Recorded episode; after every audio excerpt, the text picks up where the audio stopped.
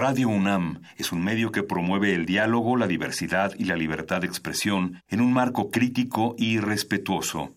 Los comentarios expresados a lo largo de su programación reflejan la opinión de quien los emite, mas no de la radiodifusora. Por siglos nos hemos hecho escuchar. Nacimos como parte de esa inmensa mayoría. Hablar. Escuchar. Debatir. Proponer. Cuestionar. Está en nuestra naturaleza. Seamos instrumentos de conciencia de nuestro pueblo. Usamos el sonido porque atraviesa obstáculos. Muros. Fronteras. Nosotros somos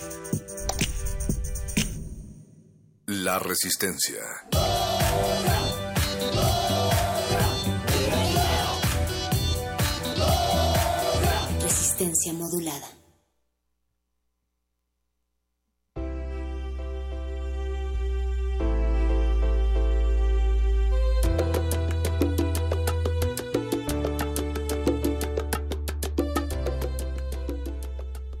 Ser trans ya no es un trastorno mental.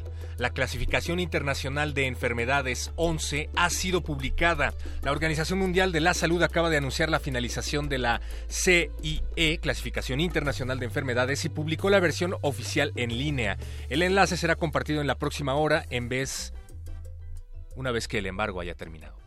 El anuncio no marca el final del proceso de la CIEI, también llamada 11, sino el comienzo de una nueva fase. Esta fase centrada en la implementación y evaluación a nivel país. La nueva versión del ICD se presentará para su aprobación final en la Asamblea Mundial de la Salud en mayo del 2019. Como se anticipara, todas las categorías relacionadas con las personas trans se han eliminado del capítulo de la Clasificación Internacional de Enfermedades sobre trastornos mentales y del comportamiento. Al mismo tiempo, se han introducido nuevas categorías relacionadas con las personas trans, incongruencia de género en la adolescencia y adultez e incongruencia de género en la infancia. Estas categorías se han incluido en un nuevo capítulo de la CIE, en el capítulo 17 sobre condiciones relacionadas con la salud sexual. Por lo tanto, la OMS, la Organización Mundial de la Salud, dictamina que ser una persona trans o de género diverso no significa sufrir un trastorno mental. Hoy, una vergonzosa historia de patologización, institucionalización, conversión entre comillas radiofónicas y esterilización comienza a cerrarse. El trabajo para despatologizar las vidas trans y de género diverso está lejos de terminarse.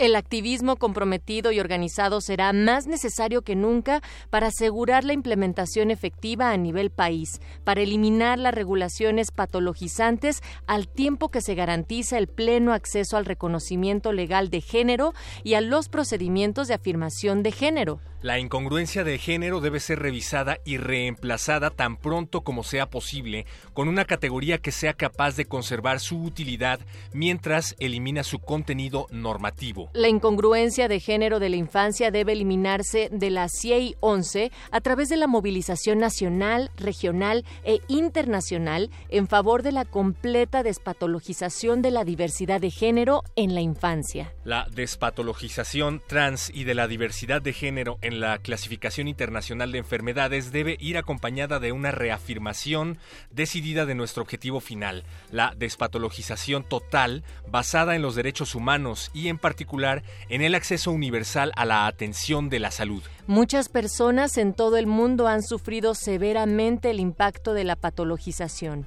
Como cualquier otra víctima de violaciones de derechos humanos, tienen el derecho a la verdad, a la rehabilitación y a la reparación. Para revisar el proceso de la clasificación internacional de enfermedades y analizar sus resultados, planificar los próximos pasos y articular las estrategias globales, las organizaciones asociadas en la iniciativa internacional ICD-11 organizarán una serie de seminarios web, así es que estén atentos. En solidaridad firman Gate, Ajacata, TGEU, APTN, ILGA, Coalición Trans Postsoviética, Iranti.org, STP International Campaign Stop Trans Patholization, y Radio UNAM a través de Resistencia Modulada.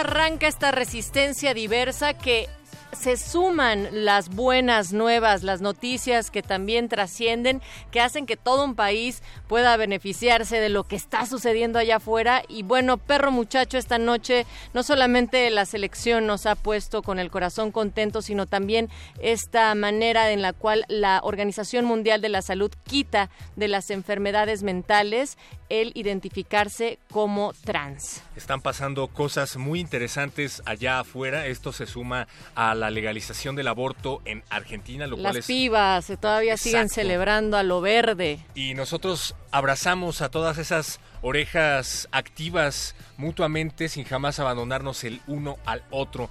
Esta resistencia se pinta de colores esta semana y recorre los caminos de extremo a extremo, recorriendo el norte y el sur, gozando de vigor y ensanchando los codos, apretando los puños. Quédense porque esto se va a poner impresionante. Impresionante y toda la semana vamos a platicar de diversidades desde, desde distintos ángulos, perro muchacho. Y quienes se pintan de colores también son del otro lado del cristal. En la producción ejecutiva el Betoques, Paco de Pablo anda por ahí, el señor Agustín Mulia, encargado de la operación, Alba Martínez en la continuidad y bueno, toda la Resistance que también les invitan a que nos digan qué es lo que ustedes están pensando con respecto a la marcha de orgullo LGBTIQA y más letras que se le pueden ir sumando o restando, que será el próximo 23, el sábado 23. A partir de las 10 de la mañana están convocando perro, aunque saben que por el partido también entre México y Corea, seguramente la banda irá cayendo hasta el mediodía o un poco más tarde, entonces hasta la una y media, hoy me decían algunos de los organizadores, tienen planteado dar como ese banderazo para que salgan del ángel de la independencia hacia adelante y van a haber muchas actividades y por ello te estamos preguntando a través de arroba R modulada. Resistencia, ¿tú asistirás a la marcha del orgullo? El 57% nos ha dicho que sí, arriba la diversidad. El 21% no, no me representan. 15% dice quiere, pero quiero, pero va a llover. Y el 7% no sabe si sea bienvenida, bienvenido. Vamos a ver qué tal se pone el clima, que ojalá sea favorable. Pero bueno, pues estaremos pendientes de lo que ocurra ese día, estaremos pendientes toda la semana y lo que resta de nuestras vidas. Pónganse en contacto con nosotros a través de Facebook, Resistencia Modulada, Twitter, arroba R Modulada, que es en donde está esa encuesta.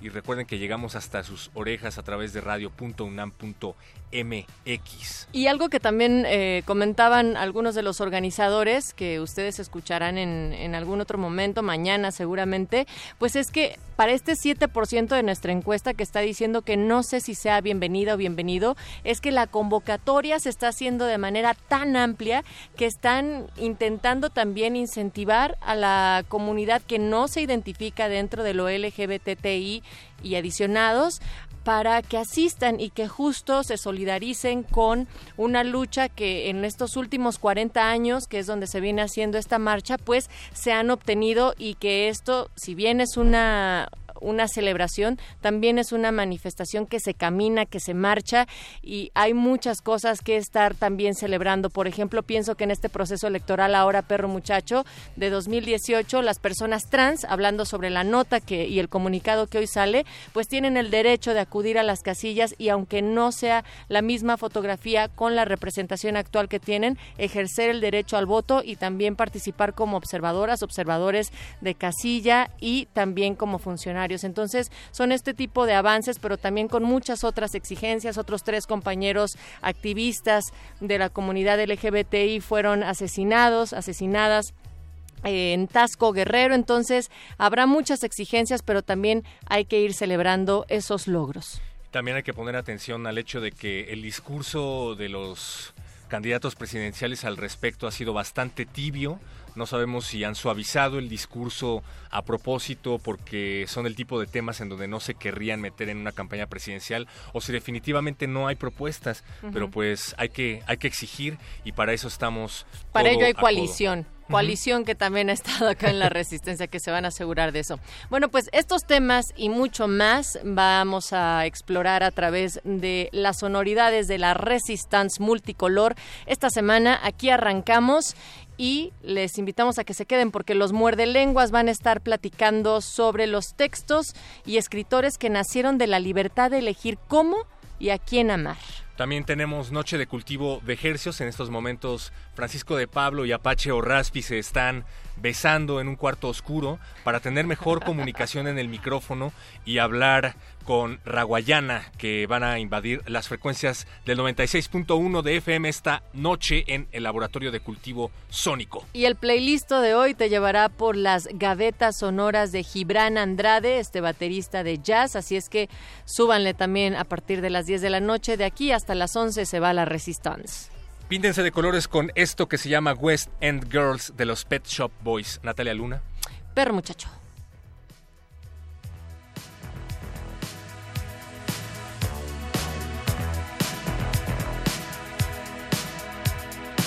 Sometimes you're better off dead. There's a gun in your hand that's pointing at your head. You think you're mad, too unstable, kicking in chairs and knocking down tables in a restaurant in a West End town. Call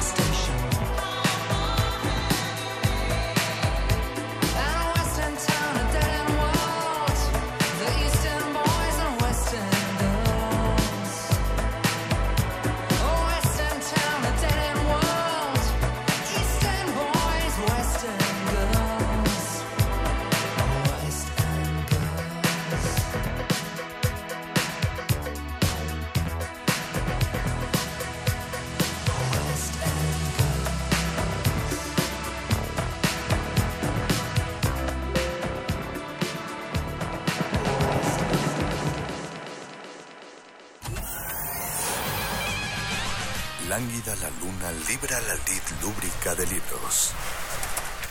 Maleable la mente emula al mutante milenario.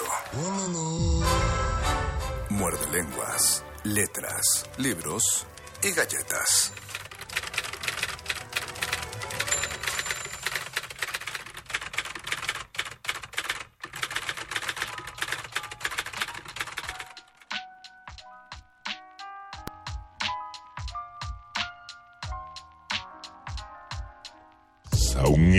Muerde lenguas. Muerde lenguas.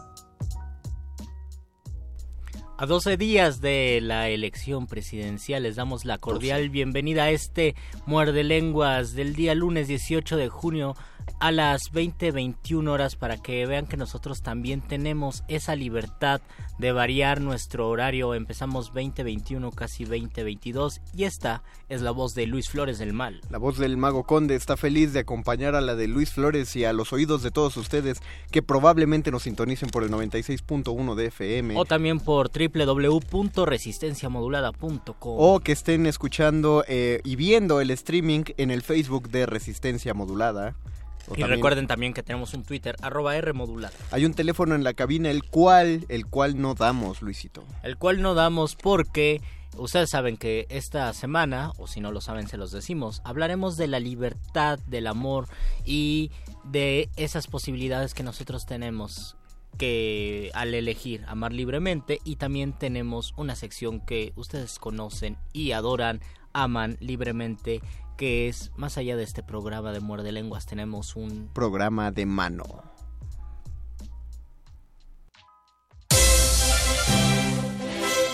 Los mejores asientos se agotan y las luces están por apagarse. Esto no es un programa de radio, es un programa de mano.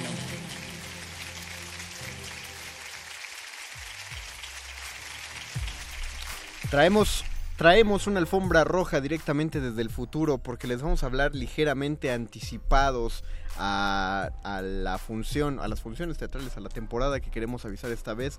En primer lugar nos adelantamos porque si no nos iba a agarrar en periodo vacacional. En segundo lugar es porque queremos que ustedes tomen tan en cuenta el- eh, la obra de la que vamos a hablar que vayan haciendo sus planes desde ahora, que van a ir a la sala B de la teatrería donde se va a presentar The Shakespearean Tour. Lo pronuncié bien Mariano Ruiz, nuestro invitado. The Shakespearean Tour. The es como Tour. Shakespeareito, pero...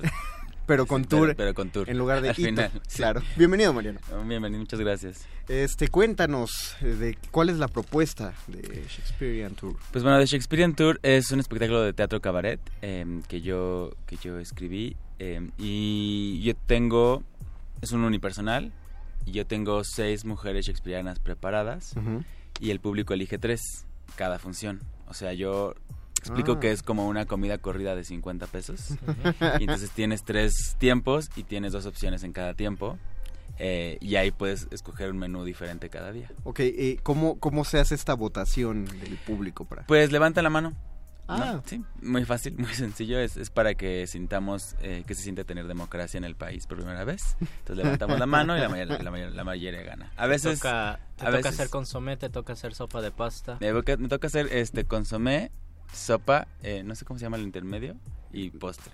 Es que- Arroz Plato fuerte. o plato, Plato fuerte. fuerte. Ah, no, pero sí hay un intermedio entre el plato Ajá, fuerte y la y sopa. Que es el, el arroz o la espagueti, pero no tiene nombre, es como nada más Eh, arroz o espagueti. No, sí, guarnición, se Guarnición. llama, creo. Bueno, eh, nos desviamos un muchito de esto, pero, pero muy adecuado. Pero eh, veo, veo en, en- en las fotografías que ya se pueden ver, este, bueno, al menos no sé si vi un vestuario con dos luces diferentes o si vi dos vestuarios distintos. Si son distintos, ¿cómo haces esos cambios si la votación es tan inmediata? Posiblemente viste una foto con dos iluminaciones diferentes. Ah, ok, bien. O sea, lo que tengo es, es el mismo vestuario y solo se van, se van moviendo, eh, poniendo cosas encima del vestuario para cambiar. Y lo que cambian son las pelucas. Porque cada mujer shakespeariana, cada personaje shakespeariano tiene un símil en una diva pop actual. Ah, eh, Entonces, ¿eso es algo que nos puedes adelantar o es muy No, no, sí, spoiler. claro. Ah, no, no, sí, este, que quién que está adelante. Por ejemplo, me- que se les cante. Me figura que, no, se me figura para empezar Ajá. que debe estar Desdémona entre las mujeres. No, O- Desdémona Ah, ok, no a- está. Voy a seguir intentando. Eh, Lady Macbeth. Lady Macbeth sí está. ¿Y ella cuál es su símil en Su símil es muy sencillo, es Beyoncé. Ay, a ver, explícanos por qué. ¿Por qué no? No, no, no, no, no, no, no digo, sea- para nada digo que no. Lady, eh, yo pensaba, Lady Macbeth es una mujer que sabe lo que quiere. Ajá. Es una mujer que tiene mucho poder, que sabe lo que quiere y que sobre todo eh, tiene un, un marido eh, que también sabe lo que quiere y que quieren y que tienen como un objetivo muy claro los dos. Y los dos trabajan para ese objetivo. Ujú, ujú. En el caso de Lady Macbeth y Macbeth, pues es matar, pero también vive en una época en la que en la que no hay otra solución a veces. Pero si tú ves a Beyoncé y a Jay-Z, son el mismo tipo de pareja ahora. Saben lo que quieren y van hacia allá y te venden todo y son la reina y el rey del pop. Y ahora te, Wow. vien- te venden, o sea, despu- te vendieron ella solita, luego te vendieron su odio por, la, por los cuernos de Jay-Z y ahora te venden como ellos como pareja en un disco que acaban de sacar hace dos días, que todo el mundo ya está escuchando. Entonces, creo que Lady Macbeth es el mejor ejemplo de Beyoncé. ¿Y, y cuál fue el tren de pensamiento para lograr esta integración de temas? O sea, porque creo que es necio preguntarlo de por qué las mujeres de Shakespeare. No, porque son personajes interesantísimos, pero Claro. ¿cómo llegaste a hacer esta Eh, unión? todo el show está trabajado a partir de como toda mi vida mis 30 y mis 30 años digo ahora tengo 32 pero mis 30 años de mi vida tuve mucho miedo y mucho y mucho mm, rencor hacia mí mismo por ser un hombre femenino un miedo que la sociedad como que impuso en mí y que me hizo como pensar que yo tenía algo malo y que tenía entonces que demostrar lo contrario o sentirme mal por algo que, que era. Y entonces decidí escribir un show y un espectáculo en el que por fin hiciera las paces con quien yo llamo mi niña interior y aceptar que yo soy así, que soy un hombre femenino y que, y que, y que no es ni bueno ni malo, es quien soy. Y entonces decidí hacer un espectáculo donde hable de eso, donde, donde lo explique, donde me pitorré de mí mismo en, en todas mis, mis etapas de la vida en las que eso me, me causó problemas. Eh, y entonces, como también pensaba en los actores del teatro isabelino que hacían mujeres en esa época, Mm, cierto. entonces yo decía, claro, para que un actor en esa época pudiera ser eh, mujeres, o por ejemplo los actores del teatro kabuki, para que pudieran ser mujeres lo hacían por medio de códigos. Entonces no es que el público viera un personaje totalmente trasvestido que dijeran es que no sé quién es, sino veían códigos, lo que veían eran códigos.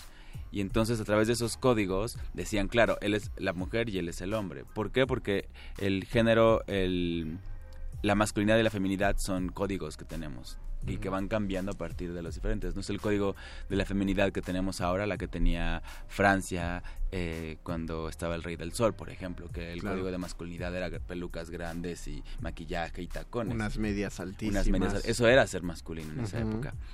Y lo mismo pasa con la feminidad, es por eso que también cada una tiene su símil en una diva pop, porque esa es la feminidad que conocemos hoy en día como el código de feminidad de este siglo. Y está exaltada en estas mujeres de la- de- de- del pop. Cierto, Ellas cierto. son lo que entendemos como por 100% feminidad. Eh, y entonces decidí hacerlo también para demostrar, y para, para demostrarme a mí, a mí, a mí personalmente, que, que yo podía ser una actriz, que siempre quise ser una actriz y nunca se me dejó. Y también como para ponerme eh, una dificultad más allá. Porque además lo que pasa mucho es que durante el- mi poca carrera que he tenido como actor haciendo mujeres, hay como esa sensación de no, bueno, pero es que es fácil, ¿no? Porque pues ya es medio medio amanerado y entonces pues es muy sencillo que haga mujeres, ¿no? Porque pues nada más se pone una peluca ya y ya, no, hay, no hay complicidad, no hay complica- complicación en esto. Ujú. Y yo dije, pues voy a demostrar que sí es complejo y que, y que lo que hago tiene su grado de complejidad. A- a ver, habrá cosas que sí, que no, pero vestirse de mujer y subirse Cla- tiene su complejidad. Y, y claro, porque la- aquí la cosa es pelear contra contra el prejuicio dentro de la aceptación. Claro. ¿no? Sí, Eh, porque sí hay una aceptación como, ah, bueno, está padre, pero pues tampoco es, no, tampoco es como que esté haciendo a Shakespeare, ¿no? Porque es lo que pensaríamos. O sea, si está, si, si alguien me ve, porque hago mucho, yo hago mucho cabaret y me ven parado vestido de mujer, pues, la- sería bueno, sí, pero, pero es que no está haciendo Shakespeare, no está haciendo Entonces, pues, entonces yo dije, voy a hacer a Shakespeare vestido de mujer, recordándoles que durante la época de Shakespeare, Shakespeare escribía para hombres haciendo mujeres. Y que vean la complejidad de eso, y que vean la complejidad y que además vean los cambios en ese mismo momento. Por eso están los cambios ahí, por eso el público elige, para que vean que yo estoy en ese momento, en esa com- complejidad, complicidad con ellos, lo voy a decir, con, eh, con el público y ven el cambio en escena, ven el cambio, ven, ven el proceso mental, ven el proceso de, de lo que está haciendo la persona del video y audio para cambiar. Y entonces se entiende que hay una complejidad. No, no, y entiendo, o sea, al principio, eh, quien, quien no vea como la, la complejidad de este tratamiento, se va a quedar con el puro efectismo, ¿no? Claro. O sea, que se puede creer que simplemente es, es travestismo por por hacer- haber hecho alguna propuesta, ¿no? Sí. Y no, y en este caso una propuesta actoral. Sí, digo, al final de cuentas creo que el transves- transvestismo no debería ser nada más eso, como, como esa sensación de, ay, lo hizo porque quise. Aquí el punto es sí, lo hago porque quiero. De entrada lo hago porque quiero. Pero hay- Pero voy a hacerlo comple- eh, más complejo para que haya una sensación de, de mm, transparencia de mi proceso actoral. Eh, no, no, no demeritando a nadie, nada, al contrario. Si tú te paras en, en cualquier antro de, de la Ciudad de México o, o del país donde haya eh, transvestis, ellos tienen su complejidad. De- dejemos, No la vemos, no la vemos. Y, y dejemos los antros en cualquier Sí, calle. En cualquier calle, en cualquier, o sea, es complicado. Es, es, lleva lo suyo, lleva su tiempo, lleva su, su entendimiento de ciertos artes. Eh, hay, hay muchas diferentes maneras de hacerlo y también está del otro lado de las mujeres que se transvisten para hombres, que también es, es una complejidad que también tiene lo suyo. Pero como el- el- la masculinidad en, en la sociedad está más aceptada, entonces es más fácil que las mujeres ya hayan podido pasar eso, ¿no? Claro. Ya pueden usar pantalones, ya pueden... Pero es muy difícil que un hombre se, se acepte la feminidad de un hombre porque eso, en mi experiencia personal, nos recuerda al miedo de que la feminidad es menor y entonces si tú decides como hombre biológico, que naciste como, como hombre, decides ser femenino, estás yendo en contra de la magnificencia de la masculinidad y es lo que me ha pasado toda mi vida. La, la, la fragilidad de la masculinidad. La ¿no? masculinidad es muy, muy, muy, muy frágil. Pues sí, de- ¿qué, te- qué tan frágil es que cuando ves que alguien la pone en entredicho, uno lo siente al ataque a la propia, Sí, ¿no? A, a mí me impresiona Ah, mucho, pero cuando, cuando ha, ha pasado este entredicho de la masculinidad, que, que las feministas ponen mucho, que además ni siquiera es tan complicado, o sea, ni siquiera es que les digan nada más que vamos a hacer una marcha de puras mujeres. Uy, no, ahí hay una cosa como de por qué, porque yo no tengo un lugar, porque no tengo un espacio. Yo, y yo todo eso lo reflexiono porque además también creo que, que hay que reflexionar desde el privilegio que sí tengo, que, que sí nací con, con un cuerpo de hombre y eso me da ciertos privilegios. Y entonces, cómo yo he atravesado la vida con los privilegios y cómo además ha habido ciertas cosas que se me han quitado porque decidí aceptar un lado muy femenino. Y entonces todo eso es un proceso que tengo y que lo llevo a escena y que además quiero compartirlo con el público.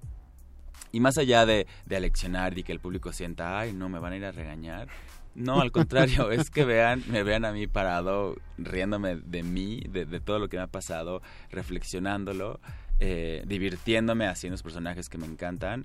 eh, y que entonces haya como un diálogo de qué pasa, qué no pasa, una cosa como de si lo entiendo, no lo entiendo. No, creo que, creo que antes que leccionar, lo que debemos es, es escucharnos unos a los otros. ¿Y no, nos puedes adelantar otros dos? Digo, si son ¿Otros seis personajes? similitudes, Pues les puedo decir todas. mitad. Eh, Ah, sí, bien. o sea, el, el primer platillo son las que yo llamo las inocentes, que son las, las que le darían a cualquier actor que vaya entrando a la compañía de Shakespeare, que eran como entre las edades de 12 y 13 años. Y eligen entre Julieta, de Romeo y Julieta, y eh, Elena de Sueño una noche de verano. Julieta es Ariana Grande, porque es obvio. Eh, Sí, y sí, Ele- eso sí nos requiere explicación. no, No, y Elena es Taylor Swift. Ah, ok. Porque en el texto de Shakespeare, Elena es esta mujer alta que se siente mal por ser alta. Em, luego tenemos el platillo que yo llamo las que se visten de hombre, que son personajes femeninos que se visten de hombre. Eh, y está Viola de Noche de Reyes y eh, Rosalinda de A Vuestro Gusto.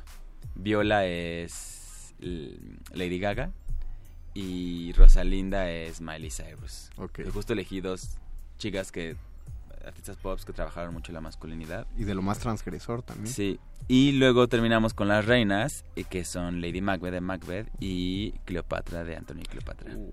Y Cleopatra es Britney Spears. Uh, Híjole, la- el, el tercero es el Difícil más escoger, ¿no? Sí. Sí, fíjate que, que el, que el, el más el pleito más grande ha sido de las últimas. O sea, la gente co- como que yo siento que Lady Macbeth les encanta muchísimo a muchas personas y lo tienen como un referente más grande. Pero cuando hay en Britney Spears hay una cosa como de quiero ver qué pasa, qué pasaría con Britney Spears haciendo.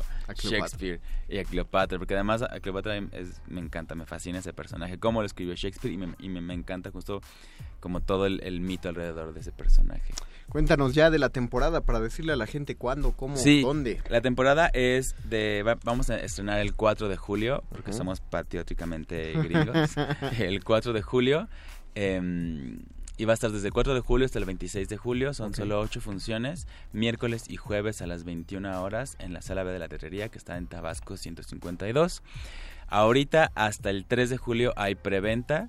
Así que pueden ir a la tetería o meterse a la página y comprar los boletos en preventa. Ok. Eh, Solo quiero aclarar eso. También se puede en la página de la teatrería. También se puede en la página de la tetrería y se puede en, en la taquilla. Sí. Cualquier problema que tengan con la página pueden escribir y ahí les responderán súper, súper rápido. Es, eh, entonces por ahí no hay ningún problema.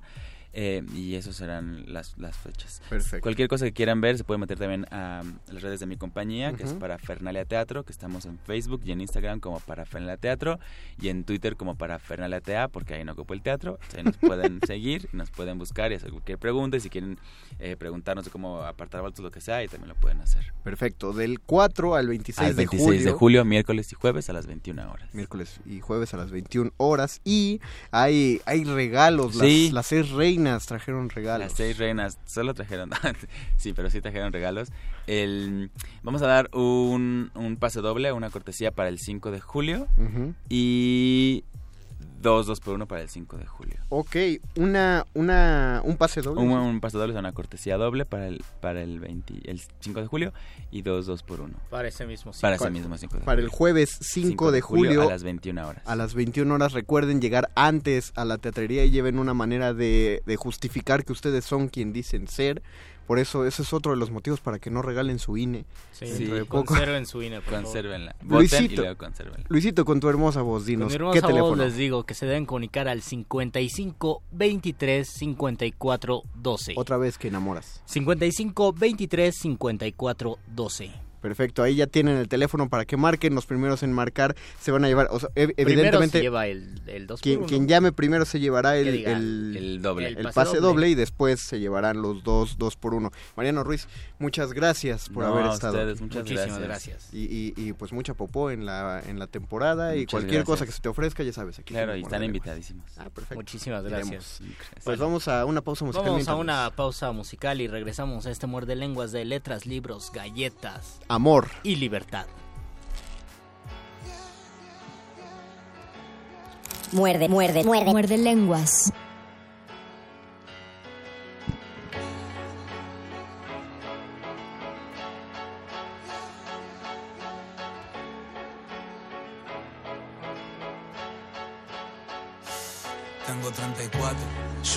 A veces. Si vas a quererme, nena, piénsatelo bien, porque vivo con mi gato. No creo en los jueces, llevo tatuajes que no están sobre la piel. Mira, a veces me emborracho, prendo fuego al templo.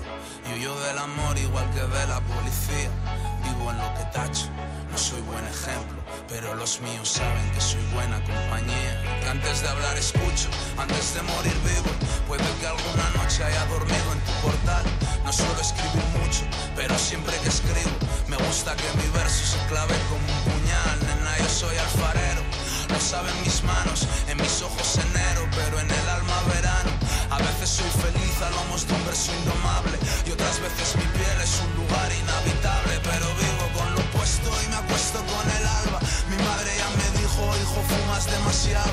No tengo respuestas, tengo ojeras malva, humo en el pulmón y un corazón desordenado, pero estoy de madrugada, escribiendo a escondidas, con las manos manchadas de preguntas y de vida.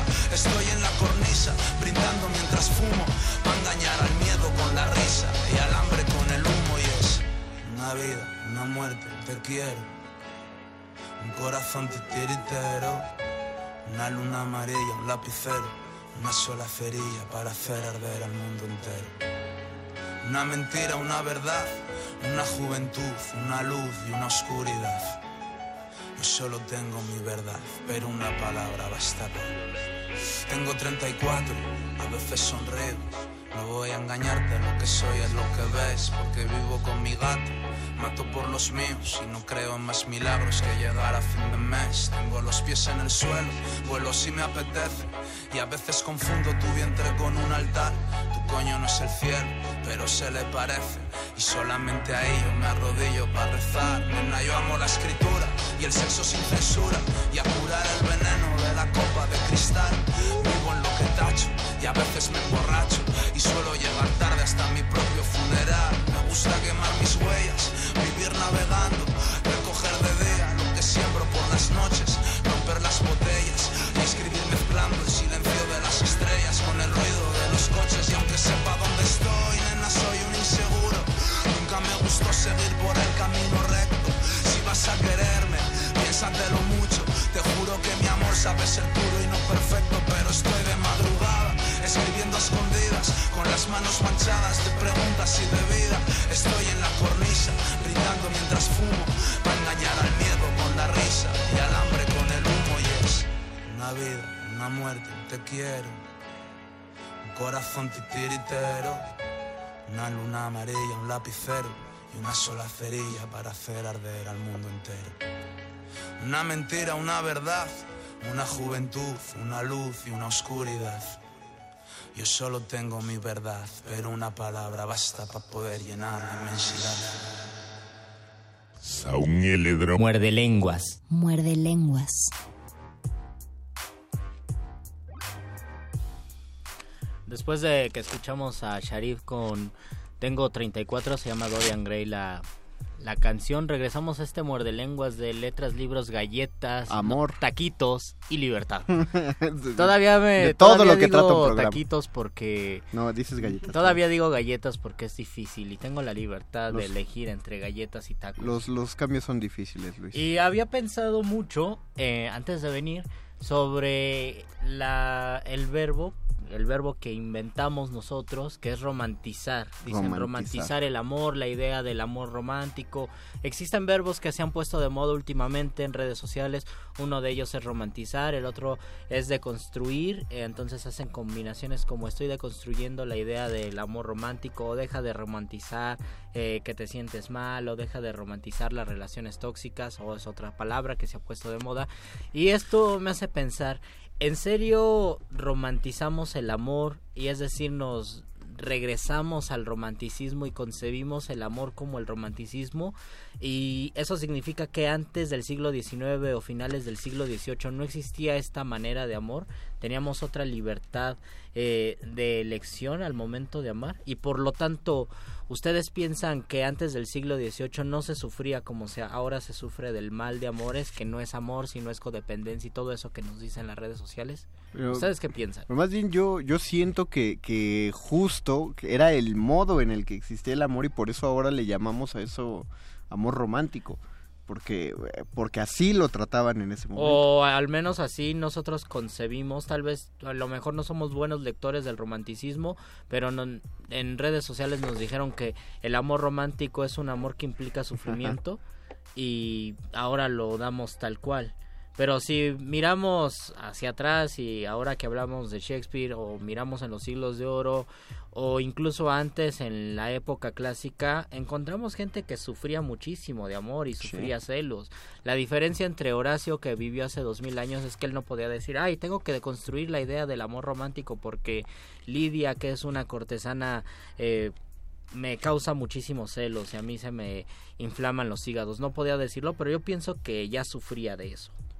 Ah, pero la, la idea no, no entiendo bien hacia dónde, dónde se plantea. O sea, eh, eh, Que si es verdad so- que romantizamos el amor, romantizamos la idea del amor, o en realidad tenemos una concepción del amor que ha existido durante muchísimo tiempo, tal vez desde el inicio de nuestra historia.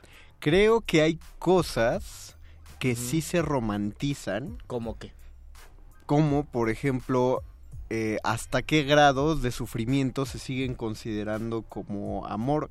Es decir, eh, mucho, muchas de la, del sufrimiento del amor cortés se basaba justamente en, en el amo a quien no me hace caso. ¿no? Este, La bella enemiga. la bella enemiga, cosas así.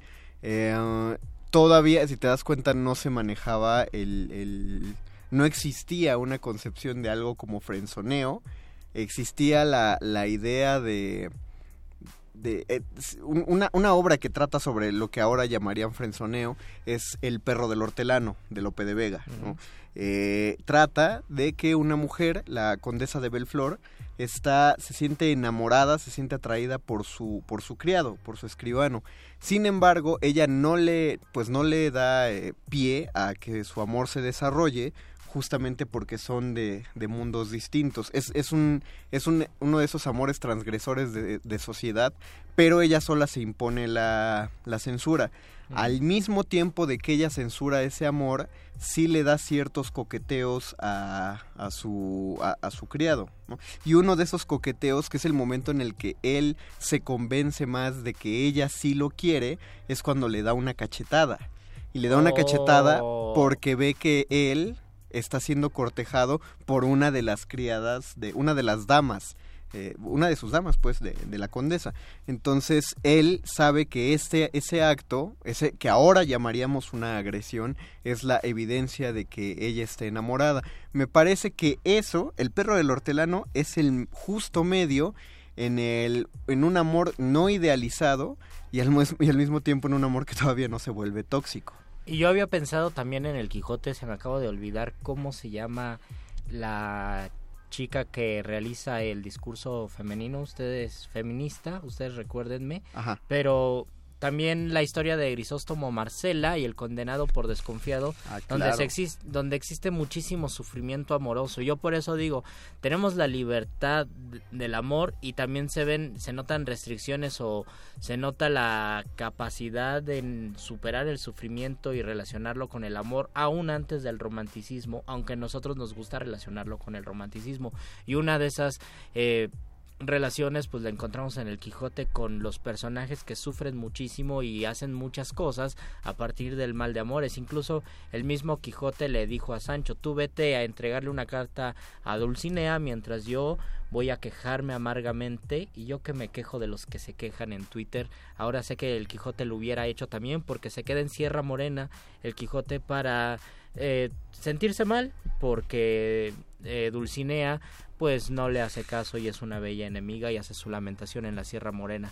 Por lo tanto, me parece que en todos los momentos de la historia y en todas las épocas literarias siempre existe un mal de amores y una dolencia Sí, amorosa. no, sí, y, y de hecho yo, yo hasta considero que es inevitable, es, es ahí la cosa, porque eh, no, no es, no es, Es inevitable dolerse del amor. Claro que sí, yo, yo- Oh. yo- no, no es, no es inherentemente una construcción social. Por supuesto, hay muchos dolores que vienen de, de constructos, de- literalmente de pedos mentales. Pero hay otros, lo que pasa con el amor es que es un- una inyección de todo lo que puede eh, generar el cerebro, de un montón de químicos. Por eso, por eso un corte amoroso se equipara al momento en el que uno, a uno le suspenden una droga de golpe. Y hay un síndrome de abstinencia tal cual.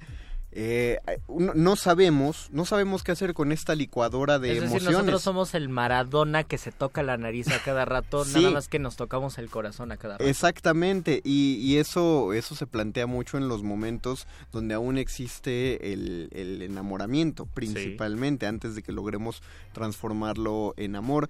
Creo que es inevitable. Ahí la cuestión eh, es qué tanto, qué hace uno con ese sufrimiento. Cuando se empezó a hablar a propósito de, de lo que tú dijiste, un término muy actual, que son relaciones tóxicas o, o personas tóxicas, cuando se empieza a hablar a partir de eso, es cuando uno ya empieza a llegar a niveles patológicos de ese sufrimiento. Pero creo yo, y yo defendería que esos niveles están más allá de, de lo más cursi expresado en algún momento en alguna obra clásica. Y de hecho, Oh. y de hecho, en las obras clásicas, cuando alguien llega a un amor tan exacerbado, generalmente es en las comedias donde lo ridiculizan. Cuando alguien eh, es capaz, digamos, de abandonar la casa de sus padres para irse a otra ciudad siguiendo a, a un, a una persona que, de la que se quedaron prendados por una sola vez. Todos en el momento que se enteran de eso se asustan y se escandalizan, porque incluso para esa época que nos parece más, más de desmadre, para ese momento uno sí decía, oye, te pasaste un poquito, ¿no? Fue un poco O- o exagerada cuestiones, reacción. bueno, no, eso no es tanto de amor, sino de cortejo o más bien de acoso, que también es una de las palabras que ahora surgen, que es el burlador de Sevilla y don Juan Tenorio. Claro. No sé si don Juan Tenorio romantizó al burlador de Sevilla o simplemente lo actualizó en su Pero, tiempo. pero ¿sabes por qué no lo romantiza? ¿Por qué no lo romantiza? Porque no lo estamos viendo como una virtud. O sea, Oh, todo lo que hace el burlador de Sevilla, las mujeres se sienten vejadas eh, porque él tal cual aprovecha su derecho de pernada y las engaña para meterse a la cama con ellas y ellas expresan que están eh, genuinamente violentadas. Y todos los personajes de la obra saben que, que este tipo está haciendo una serie de, de abusos en nombre de decir que puede hacerlos por ser quien es y no tiene temor de Dios, literalmente. Entonces, sí se está representando algo, pero yo, yo no lo veo que haya una representación como, como normalizada o, o- o vista románticamente. Sí, se está denunciando una, tal un vez ahí hay un vicio. una una pequeña pista romantizar por lo menos lo entendemos así significa darle un, un valor positivo a algo que nos hace muchísimo daño y jactarnos de eso y regodearnos en un sufrimiento aunque es inconscientemente pero querer perpetrar eh, ese sufrimiento se romantiza porque lo vemos como una virtud como lo dijiste no yo pienso que puede ser por ahí No. que nos gusta decir que romantizamos el amor Antes de pasar con el doctor Arqueles, dice Dulce María Tobar, el amor no debe doler. Yo lo cambiaría, el amor no te debe lastimar. Pero Yo lo cambiaría con una sola preposición que es mágica y es la de no debe de doler y no debe doler. Cuando dices debe de es la posibilidad y debe es la obligación. Debe estar estudiando es la obligación. Debe de estar estudiando es posiblemente esté estudiando. Ah. Entonces, si yo pienso que si decimos el amor no debe de doler es la posibilidad. Si nosotros como ahora se dice, pues estamos en un proceso de conocernos, etcétera, pues no duele el amor. Y para liberar estas dudas, ya llega el último segmento de esta sección. La hora de la iluminación. Con el doctor Arqueles. Cuando la primer duda del hombre surgió, el universo respondió con el conocimiento en forma de persona. Una persona con suéter.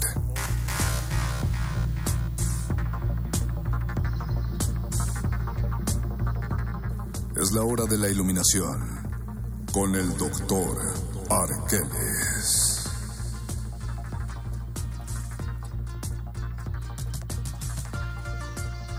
Doctor Arqueles, la duda de esta noche es ¿por qué si el amor no debe doler o no debe de doler y tenemos libertad al amar, ¿por qué entonces elegimos tanto sufrimiento?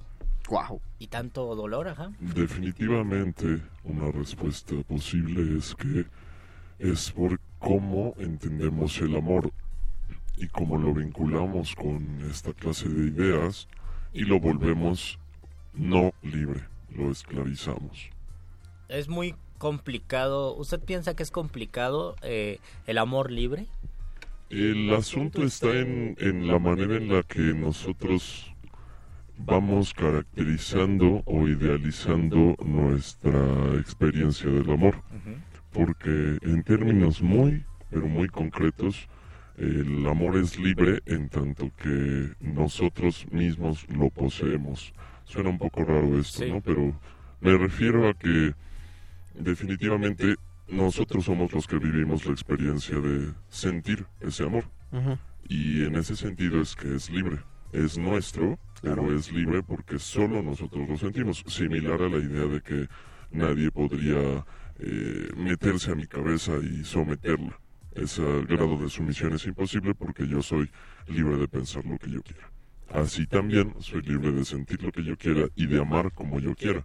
Pero generalmente esa sensación, que es un producto interior, tiende a enfocarse en cuestiones del exterior.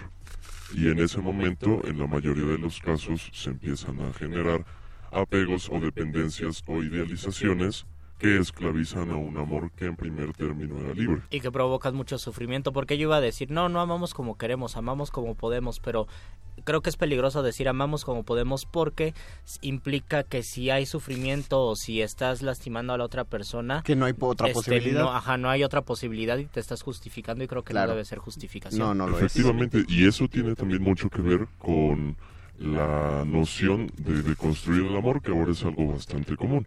Finalmente tenemos una idea o una serie de concepciones sobre qué es el amor, también mal llamado romántico, y a partir de eso eh, justificamos las acciones que tenemos con las parejas que eh, tenemos a nuestro alrededor. Y de esta manera pues volvemos al punto de esclavizar un amor que en primer lugar era libre porque ya no, no es lo mismo. Ha cambiado a partir de todas esas... Y le pasó a todos, le pasó a Penélope y le pasó a Catulo y le pasó a Don Quijote de la Mancha. Le pasó así a toda, básicamente a la literatura universal. Le pasa a la literatura universal y Hay- nos pasa. Hay dos comentarios largos, hay tiempo de leerlos. Hay- hay- eh, primero el de arribita, sí, que Primero es el un de poco más arriba, breve. que no sé cómo Pon los dos subirlo. dedos en la... Yo, yo, lo, yo lo subo. A ver, lo va a subir Conde. Pero, pero habla. no- no hablábamos, perdón, perdón amigos, esto no es un programa de tele. Hablábamos sobre la camarita del Facebook. Por favor, entren para que nos conozcan, Bárbara para que vean que nos parecemos. Bárbara nos dice, el amor conlleva al sufrir, porque requiere renunciar a cosas para conseguir otras. No sé si el... Porque eso también me suena a que las palabras, las palabras la vida, la palabra amor, aplicaría en la vida. La vida conlleva a sufrir porque requiere de renunciar a cosas. Creo Sí. que...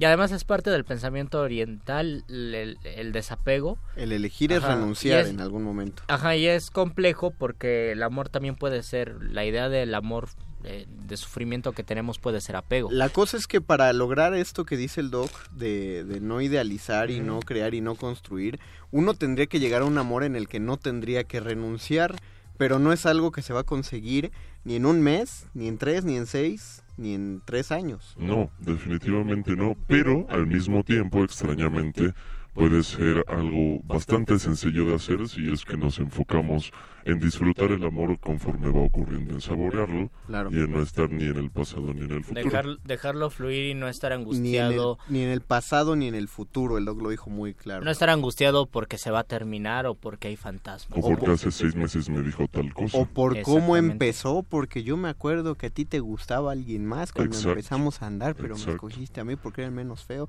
¿Qué dice Jan Gisek? Qué, qué bonita historia acabas de contar. Muchas gracias. Jan Rosagel nos dice, me gusta esta cita de Sandor Maray, espero lo- haberlo leído bien. La mayoría de la gente no puede dar ni recibir amor porque es cobarde y orgullosa, porque tiene miedo al fracaso, puesto que le da vergüenza entregarse a otra persona y más aún rendirse a ella. Teme que descubra su secreto, el triste secreto de que cada ser humano que necesita mucha ternura que no puede vivir sin amor. Me gusta, me gusta. Podemos, podemos hablar, eh, ahí mencionó algo que, que también hace ruido, pero pues lo dejaremos para el viernes, que- miércoles, perdón, que es la palabra rendirse. Rendirse, No, sí. ahí- ahí- ahí y hay una, y una muy buena palabra del amor cortés. Yo creo que así en el siglo XVIII decían, estoy deconstruyendo mi idea del amor cortés, como ahora decimos, estoy deconstruyendo mi idea del amor romántico. Porque el rendimiento, eh, ser el vasallo de la persona amada, pues viene desde hace 500 años y yo creo que todavía muchos de esos códigos los seguimos sosteniendo. Muchos saludos a Norma, muchos saludos a Giselle. Nosotros ya nos tenemos que despedir porque vienen muchas secciones muy divertidas como la nota nostra. Bueno, también viene cultivo, Cultivo de ejercicios, ni modo, no podemos hacer nada al respecto. Pero viene la nota nostra, nosotros cedemos el espacio. Siguen todavía dos horotas de resistencia modulada. Muchas gracias, don Agustín Muli, en la operación Muchísimas técnica. gracias a Betoques en la producción. Muchas gracias, Alba Martínez, en la continuidad. Muchas gracias Luis Flores del Mal por conducir. Muchas gracias, Mago Conde, por ser tan guapo. Muchas gracias, muerde escuchas. Sigan resistiendo. Los locutores del muerde lenguas se quieren deslocutor y muerde lenguarizar. El que los deslocutor y muerde lenguarice, buen deslocutor y muerde lenguarizador será.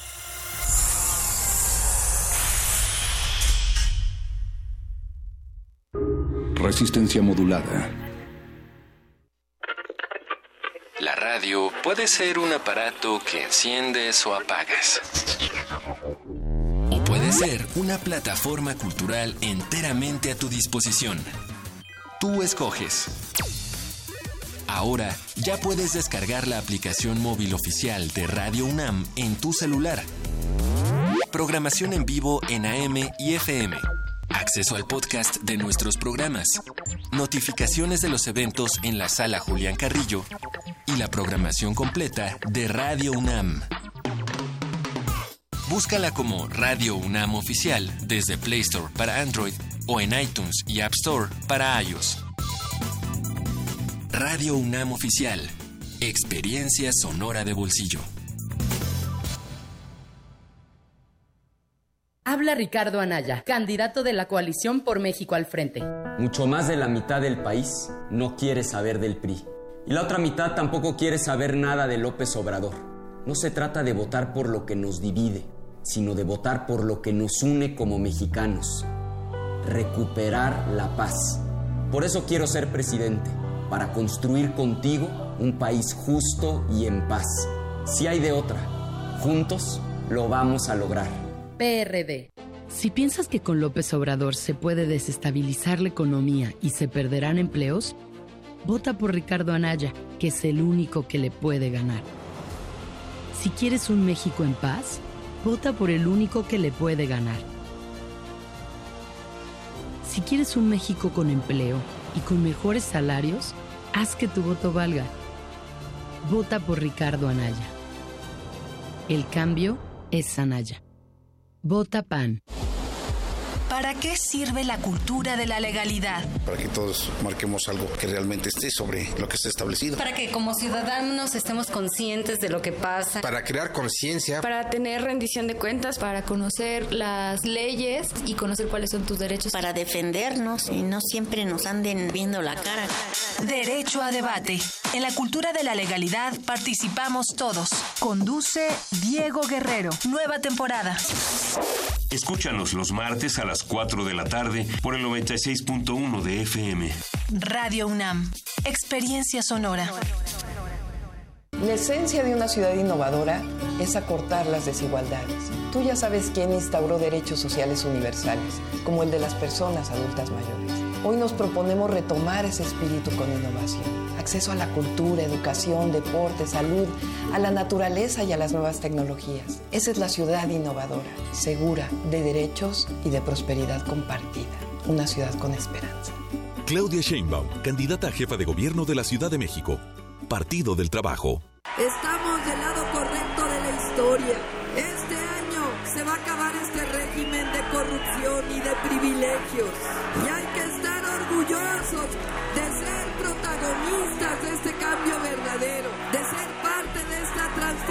Histórica de nuestro país. El primero de julio va a ser el día más feliz en la historia moderna de México. Claudia Sheinbaum, candidata a jefa de gobierno de la Ciudad de México. Morena. En la UNAM se escriben historias de éxito. En Fundación UNAM hacemos que estas historias sean posibles, ya que becamos anualmente a más de 68 mil universitarios. Súmate 5340-0904 o en www.funam.mx. Contigo hacemos posible lo imposible. Buenos días, Fabi. Buenos días, don Juan. ¿A poco ya va usted a votar? No, tengo mejores cosas que hacer. ¿Que tienes mejores cosas que hacer? Puros pretextos. Este primero de julio no hay pretexto. Vota. En el Estado de México elegiremos diputaciones locales e integrantes de los ayuntamientos. IEM, Instituto Electoral del Estado de México. Va, ¿recuperaste tu INE? ¿Para qué? No iré a votar. Un voto más, un voto menos. No es un solo voto, es tu decisión. Mira a tu alrededor, pa. Mejor mira en ti. Es tu derecho. No solo por tu país. Te fortalece a ti. Tú eliges lo que quieres para México. De verdad, mijo, vota libre. No dejes que nadie decida por ti. INE. Resistencia modulada. Lo que sea que esté haciendo para traerle este corte informativo. La nota nostra. El último lugar para informarte.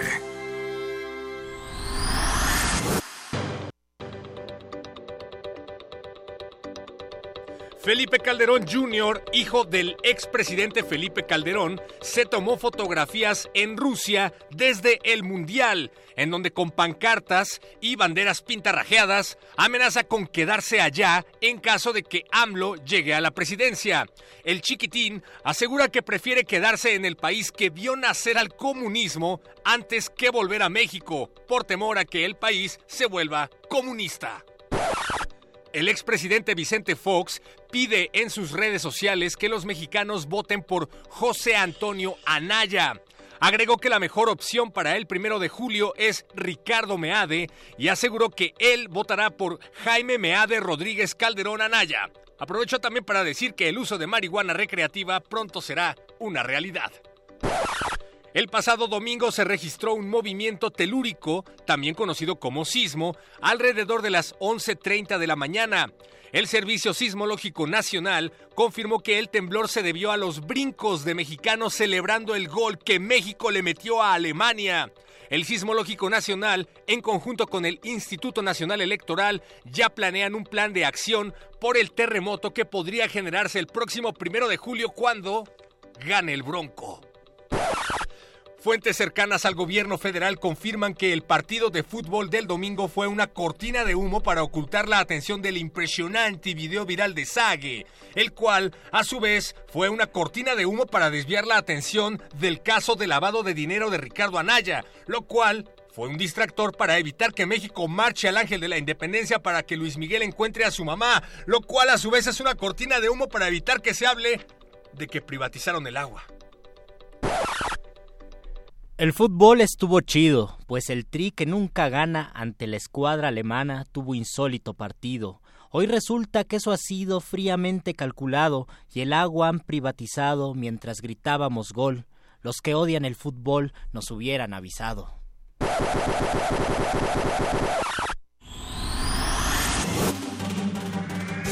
Estas fueron las últimas noticias que debiste recibir puedes continuar con tus actividades cotidianas. La nota, nota, la nostra. La nota nostra.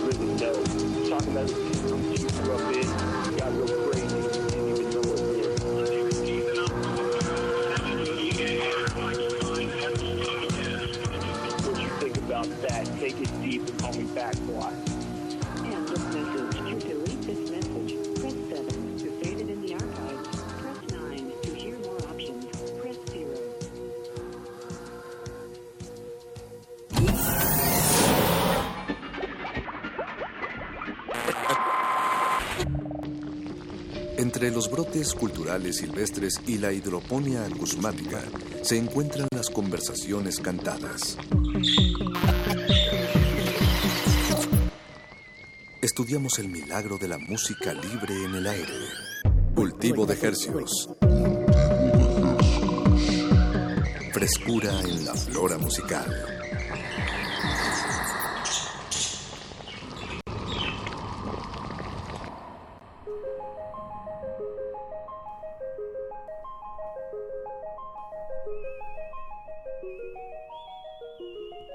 Organismos audiosensibles y radioceptibles inmersos en las ondas hercianas. Bienvenidos a otra emisión de Cultivo de Hercios. La vitrina musical de resistencia modulada que transmite esta emisión todos los lunes y jueves a las 9 de la noche en compañía de ustedes y de música recién hechecita que hacemos llegar hasta sus oídos por la frecuencia del 96.1 de FM Radio UNAM. XEUN. XEUN transmitiendo en vivo y a todo color a través del el Valle de México. 96.1 es la frecuencia y al, a la aldea global a través de nuestro portal en línea www.resistenciamodulada.com. Siendo hoy junio 18 a las 21 horas con 12 minutos. Estamos transmitiendo totalmente en vivo y damos inicio a este experimento radiofónico que hemos titulado Cultivo de Ejercios. Les saludan Apache o Raspi. Y Paco de Pablo. Un enorme placer acompañarlos esta noche. Acompañarte a ti también, querido Apache. Así y es. estamos acompañados afortunadamente de un eh, honorabilísimo equipo de producción. Eduardo Luis Hernández Hernández en primera fila. Alberto Benítez, no me lo toques. En segunda fila. no, bueno, los dos están en primera fila, están en la misma fila. Y don Agustín Mulia. Todos ellos eh, hacen que este programa llegue hasta sus oídos. Y bueno, nosotros nos encargamos de, de, traerles pues música fresquecita, música que se va a estar presentando este fin de semana aquí en la Ciudad de México. Tenemos regalos más hacia el final de la emisión. Así es, tenemos pases dobles eh, para, para, un evento que ya les contaremos, pero que tiene todo que ver con la emisión de esta noche. pero comencemos con música, Paco, ya que está, está lloviendo. Eh, y bueno, me, me, parece muy, muy, muy ad hoc esta, este tema de Ava Rocha. Es la recomendación del día de hoy de sus servidores. Ava Rocha, eh, una cantante de Sao Paulo. También es eh, cineasta, uh -huh. es hija de, es hija de su papá, pues. que también es un cineasta muy famoso allá en, en, Brasil. Glauber Rocha. Eso, Glauber Rocha. Y nos acompañó hace un año aproximadamente. Como dos, vino al festival años? normal. Ajá. Dos años ya. Ajá. El tiempo se escurre como agua, querido Apache. Y, y, recuerdo que, bueno, su esposo es negro, Leo, que es de una escena de... Como, de, como noise, noise, noise punk. rock, noise punk de, de allá de Sao Paulo. Y bueno, este tema de alguna manera, a pesar de ser muy orquestado, eh, refleja esta, esta vena noisera de alguna manera. Pues con eso, esa es la recomendación de esta noche, Hermética de Ava Rocha, música, y regresamos para estar platicando hasta las 10 de la noche con Rawayana, que vienen desde Caracas para presentarles su música. Cultivo de Hercios.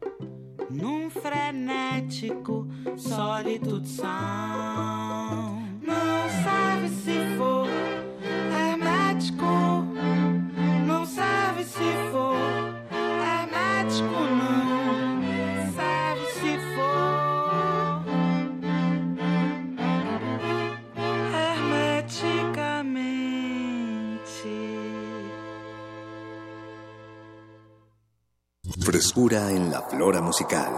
Cultivo de Jercias.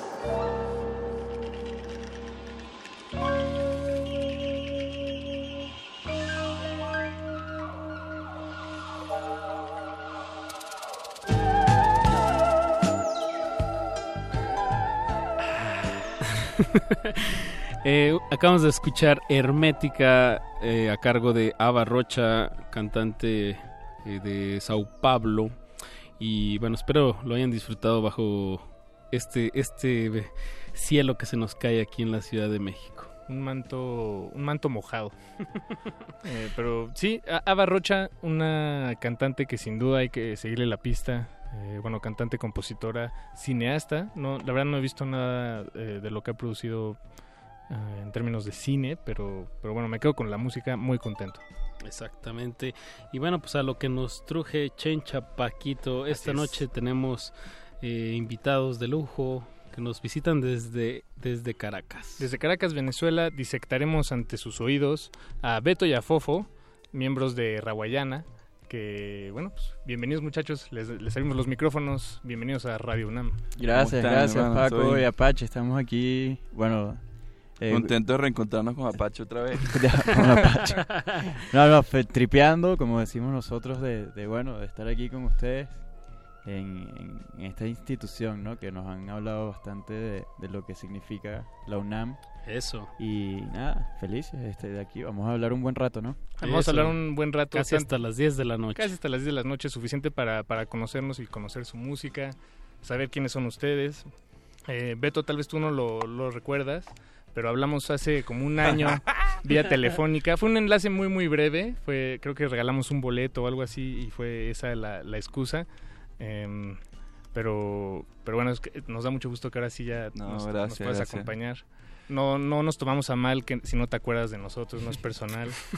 Nos pasa a todos que, que- que a veces no nos acordamos de los nombres de las personas eh, que, que- Este- que frecuentamos. Bueno, disculpen de entrada. Eh, una conversación que estábamos teniendo en el pasillo hace un rato, ¿no? Sí, sí, sí, sí, sí, sí. No, pero Está qué bueno. gusto tenerlos acá. Eh, pues bueno, Ra- Rawayana, una banda eh, de, de Caracas. ¿Hace cuánto se formaron, muchachos? Bueno, esto es un proyecto que nace aproximadamente, se empieza a gestar por el año 2009, ¿no? Ahí el- nosotros somos los, los- los miembros de la banda que salimos en la foto de los flyers, somos amigos de la infancia.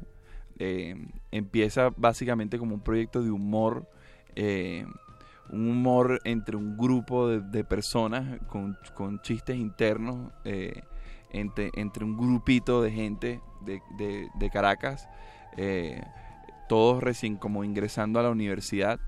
Eh, y siempre fue como un proyecto viral que fue creciendo orgánicamente y que nos, nos, nos llevó a tocar en distintos locales nocturnos en la ciudad de Caracas y empezamos a tocar luego en el interior del país.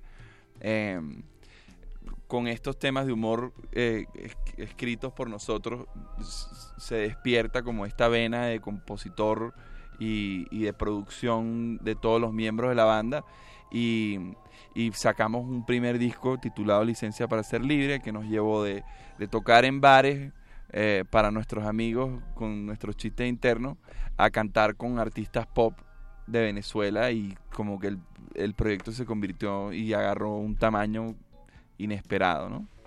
Entonces partiendo de ahí, cada, eh, nace en todos los miembros de la banda como que este gusto por la música y entonces partiendo de, de, de, de- de ese momento de estar tocando en bares, de estar tocando en tarimas con gente con la que nunca imaginábamos que íbamos a tocar, eh, nos empezamos a, desarrollar nosotros como músicos, como compositores, como, como performers, etcétera, ¿no? Bien, Eh, Esta vena del, del humor eh, que- recae más en, en la cuestión lírica o en la cuestión eh, musical de la banda.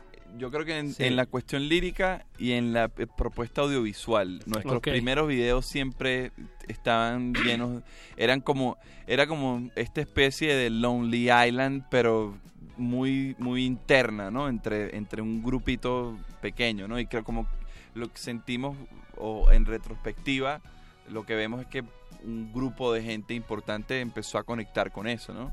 Entonces luego, de- de- al pasar los años, nos costó un poco el salirnos, además de, de, de, de como ese... ese, ese- De esa- ese- de eso- esa sí, burbuja. De, la, de esa Sí, la- burbuja. la de- etiqueta, Sí, la etiqueta humorística, pero ya hoy día creo que, que ya hoy día creo que estamos, estamos ya estamos bien. Curados. Sí, es, es- es interesante porque, eh, como dices, empezó como algo con mucho sentido del humor, pero en- entre ustedes, o que era muy hermético de, de Sí, ustedes. o sea, creo que la clave es que para nada estaba diseñado para que más nadie lo escuchara. Creo que es la clave. y a pesar en de eso, principio. exacto. Y, y- pero ahora el, el sonido que tienen, e incluso la, la, la estética, eh, bueno, en, en cuanto a lo visual, pues, que, que, que manejan. Mm, platicaba con Apache, nuestro Apache, no, no su, su Apache. Ahorita- ahorita lo vamos a aclaramos. escuchar.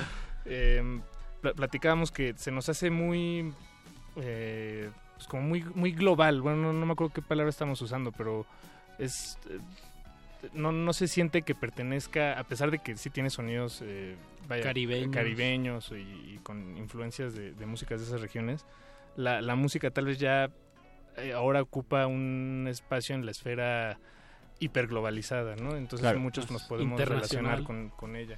Sí. de hecho, esa de cierta forma es, que es como parte clave de la identidad, ¿no? Y del concepto de la banda y también responde a- al lugar de donde venimos nosotros, como que, o sea, nosotros venimos como de, de un contexto eh, social eh, por un tema de, de lo que a- lo que ha sido históricamente nuestro país y en particular Caracas, la capital de donde venimos, como puerto de entrada y salida del cono sur, de nosotros como anfitriones de, de todos los europeos que, que emigraron por la Segunda Guerra Mundial, de todo, toda la gente de, de habla anglosajona que emigró con el tema del petróleo en nuestro país. Entonces nosotros crecimos en un contexto donde eh, se escucha de todo, pues en nuestras casas ponían desde, o sea, nuestros papás ponían de- desde Tierra, Viento y Fuego, escuchaba a mi papá y Beatles hasta la música más folclórica de nuestro país, pues la música que nosotros llamamos llanera, el joropo y todo. Simón, ¿cómo se llama? Simón Díaz, por Simón ejemplo. Díaz. Entonces como que nosotros siempre estuvimos expuestos a, a como esa pluriculturalidad de cierta forma y no sé si eso es una palabra ni siquiera pero Eh, se vale. Lo entiendo una perfectamente. construcción pero como que eso de cierta forma entendemos nosotros que, que es parte de la identidad del caraqueño no Mm. Eh, y bueno y nosotros eh, quizás también estuvimos desde pequeños como bastante estimulados por lo por la música anglosajona y el rock y todo eso. Por por lo menos en mi caso como que si estabas bien pendiente. Entonces de cierta forma creo que es natural no que se que eso se, se contagie en la música que hacemos porque al final es una expresión de nosotros propia y que tratamos de que sea auténtica, ¿no? Que sea real, que en verdad represente quiénes somos y, y siento que somos eso, pues somos unas personas que siempre hemos estado expuestas a, a- a toda esa diversidad cultural. Beto, Fofo, regalémosle pues una canción a, a nuestra audiencia por para los que no, no conocen el proyecto. Bueno, ustedes son baterista y vocalista, ¿verdad? Sí. Correcto. Del proyecto. Y mm, pues escuchemos el sencillo que sacaron High de su tercer disco Trippy Caribbean. eh, que salió en el 2016 eh, y le hacíamos la broma de, de que de que hicieron una colaboración. Ahorita hablaremos más de eso, que tienen muchas colaboraciones, inclusive con, con talento mexicano. Pero en esta ocasión fue con el rapero Apache, de allá de... eh, ¿También es de Caracas?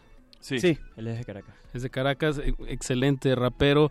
Y bueno, eh, lleva el nombre. También hay un futbolista, ¿no? Que se, ¿Ah, sí? Que se le dicen Apache. Apache. Es una tribu la- ya internacional, Paco. Sí, también hay, eh, o hubo, no me acuerdo, unos eh, bicicletas, ¿no? Ah, los triciclos. Los triciclos. Bien. Apache. Pues escuchamos de Rawayana High. Recuerden, están escuchando. Cultivo de ejercios.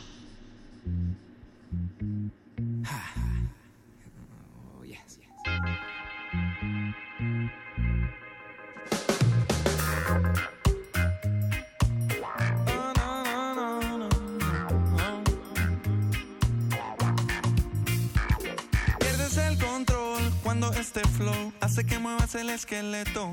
Mosca, no te me distraigas, que hasta tu jevita baila. Más perro que un Rottweiler.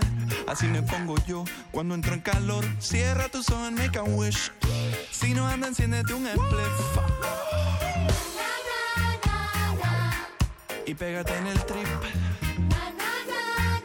Como en el arte lo hacía Dalí.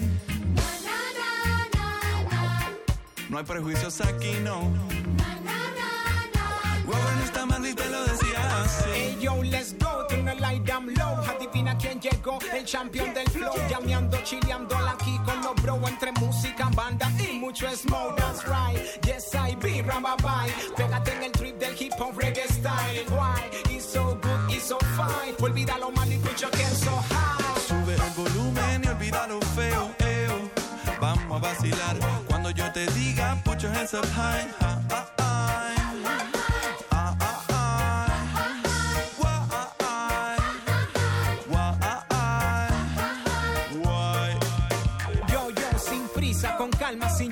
prejuicios, con, la misma esencia, desde el inicio, haciendo la chamba, haciendo el oficio, porque la música es nuestro vicio. Quizá te cueste solta una risa, no caigas en arenas movedizas, piensa, revisa, reacciona, analiza, que para ser feliz no hace falta una visa. Y pégate en el trip now. Como en el arte lo No prejuicios aquí, no. Ponle más ganas y vacila los panas que esto es Raguayana y las minas France. Cama más juana y prepara la tisana que este fin de semana para la es que van. Ponle más ganas y vacila los panas que esto es Raguayana y las minas France. Cama más juana y prepara la tisana que este fin de semana para la playa es que van. Sube el volumen y olvida lo feo, eo. Vamos a vacilar cuando yo te diga, put your hands up high. Ah, ah, ah.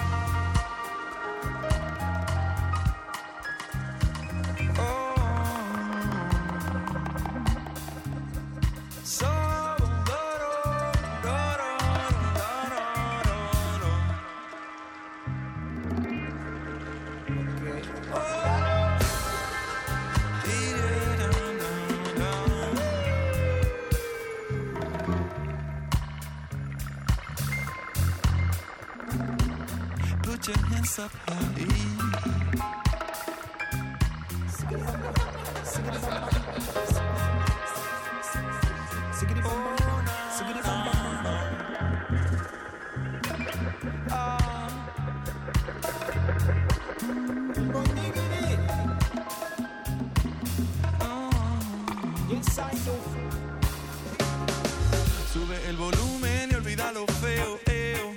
Vamos a vacilar yo te diga put your hands up high.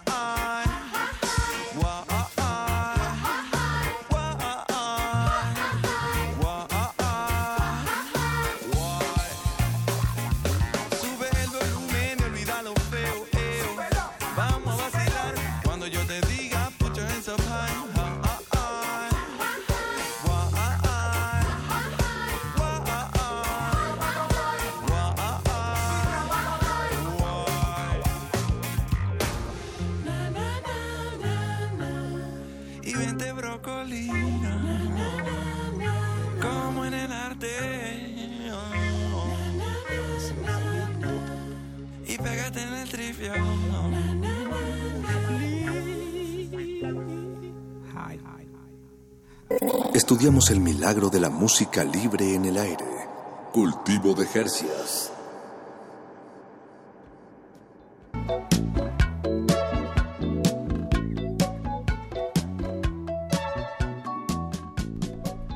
Estamos de vuelta en Cultivo de Hercios. De Hercios. De Hercios. Y lo que escuchamos fue High, un tema de Rawayana, nuestros sujetos de estudio esta noche, que grabaron en colaboración con el... Apache rapero. El, el Apache rapero, no el Apache o Raspi, que es el que conocemos todos aquí. Es eh, otro Apache. Eso. Y bueno, en esta, en esta línea eh, veo, veo que su segundo disco, Rawayana, Rawayana Land. Exactamente. y bueno, y, y Trippy Caribbean, eh, pues hay, hay colaboraciones. Platíquenos eh, con quién, con quién han estado trabajando temas. Bueno, en orden cronológico, eh, en Rawayana Land, nuestro segundo disco, tenemos una canción que además es de las canciones que más nos gusta tocar en vivo, que se llama Hoy. Esa canción eh, la compartimos con Enciclopedia, que también es un artista de hip hop súper importante en nuestro país que admiramos mucho. Y con Psycho, que también es otro eh, artista de nuestro país que formaba parte de, una agrupación que se llama- llamaba Cuarto Poder, que también, bueno, es como súper icónica eh, en en Venezuela. Y sí, como que, de hecho, esa canción es es súper interesante porque en, en Rawayana como que nunca había habido hasta ese momento y creo que luego de eso nunca hubo tampoco eh, canciones que, que nacieran de, de composiciones de alguien externo a la banda. Esa canción, verdad, nace de, de esta idea que ya había escrito Psycho, de hecho. Y como que nos encantó, nos pareció que, que era un super gancho que tenía el Psycho y, y como que la armamos y quedó en nuestro disco y, y bueno, nos, nos enorgullece muchísimo. Eh, ese disco también tiene eh, una colaboración con, con DJ Afro, con José Luis Pardo. De Los Amigos Invisibles. Sí, que ha sido el productor de ese disco y de Trippy Caribbean además. Ah, ya. Que bueno, que también Mu- es como... Muy activo este José Luis, ¿no? Eh, Sí, sí. He estado viendo que, que está colaborando con mucha, mucha gente. Sí, está ahorita como que más enfocado en el tema de la producción. Por ahí viene también con una propuesta ya de él, que, que bueno, que la que estamos esperando con muchas ganas. Nosotros que crecimos, ¿no? Admirando los amigos invisibles. Como DJ Afro. Como, sí, no sé cómo, cómo saldrá, pero una propuesta de él. Y, y bueno, tuvimos el chance también de que él tuviese como esa participación, no solo como productor, sino en el performance de, de un tema que se llama No Significa. Además, ese disco también tiene, tiene un tema que, bueno, tuvimos el honor de que lo cantara en dueto con Beto Natalia Lafourcade. Eso. Y que bueno, que obviamente ¿Cómo se no hay ni que explicarlo. ¿Cómo ¿no? se conocieron? ¿Conocieron a Natalia en dónde? ¿Aquí? ¿Allá? No, fue, fue a través de, de Cheo también. Cheo tiene de, de- de hace muchos años, a través de los Amigos Invisibles, una relación de amistad con, con Natalia. Nosotros soñábamos, obviamente, con la idea y nunca pensamos que estábamos ni cerca, ¿no? Como que Beto escribió esa canción y la escribió desde el principio, o sea, desde que nos las enseñó, llegó con la idea de que era un dueto con, con una chica, ¿no? De que teníamos que encontrar a esa persona y obviamente la referencia en la cabeza de todos era como que, ¿te imaginas a alguien con la voz como Natalia? Y cuando fuimos a hacer el disco con Cheo fue como que, ajá, pero ¿por qué no Natalia? Vamos a, vamos a llamar a Natalia a ver qué onda. Y resultó que, que, que bueno, le gustó la idea y, y accedió, ¿no? A participar y, y bueno, para nosotros el, un súper honor que haberla tenido y, y que haya, haya podido grabar la canción que quedó lindísima además. Buenísimo. La de Que- Mamita, ¿verdad? Es- Sí, sí. Que, que bueno, que además es una de las canciones que creo que, que ha cogido más la gente, ¿no? Sobre todo aquí en México vemos que ahorita que tenemos todo este tema de las estadísticas, los analytics y todo Sí. esto, que es una herramienta súper útil, vemos que es como la canción, eh, o sea, la gente en verdad se enamoró de esa canción y bueno, para nosotros obviamente un honor y súper bonito eso.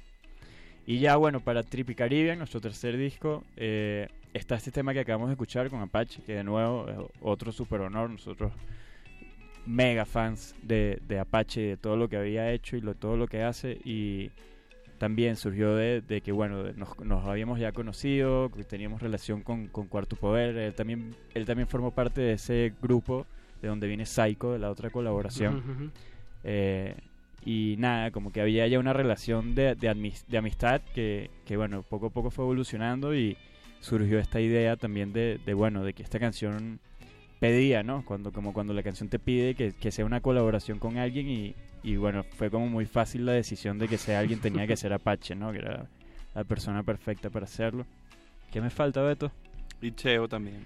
Cheo Ah, este tenemos otra colaboración con Cheo en este disco que, que también eh, para nosotros es como eso, de cierta forma, esos experimentos donde quizás te sales un poco de, de tu zona de confort. Es una canción que, que se llama La Funky Fiesta y, y donde se nota, es donde es más evidente la participación de Cheo, ¿no?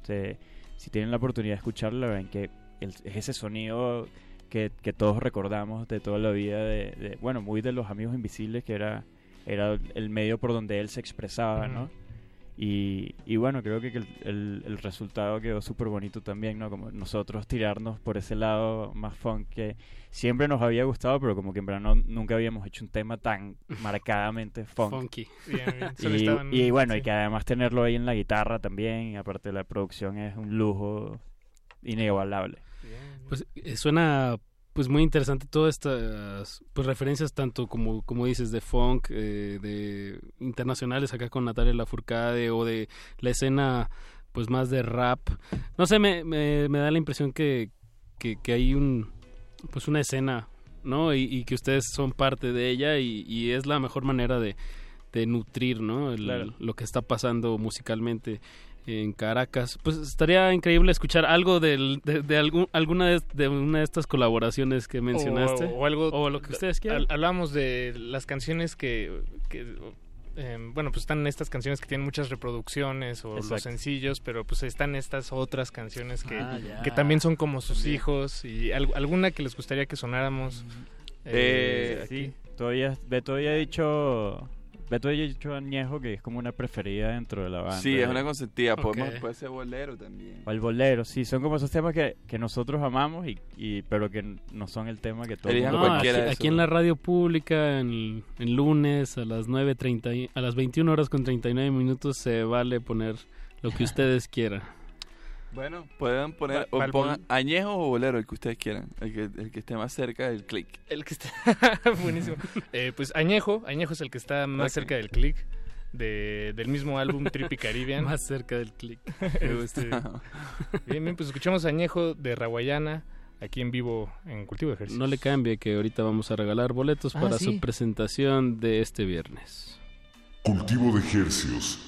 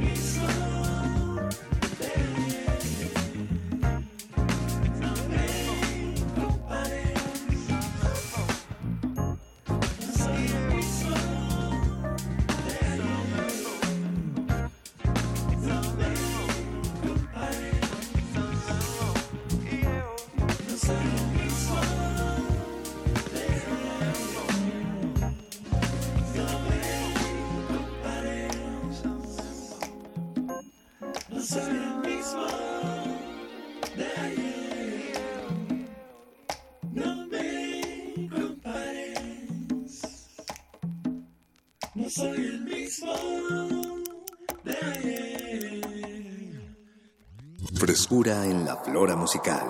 Cultivo de Jercias.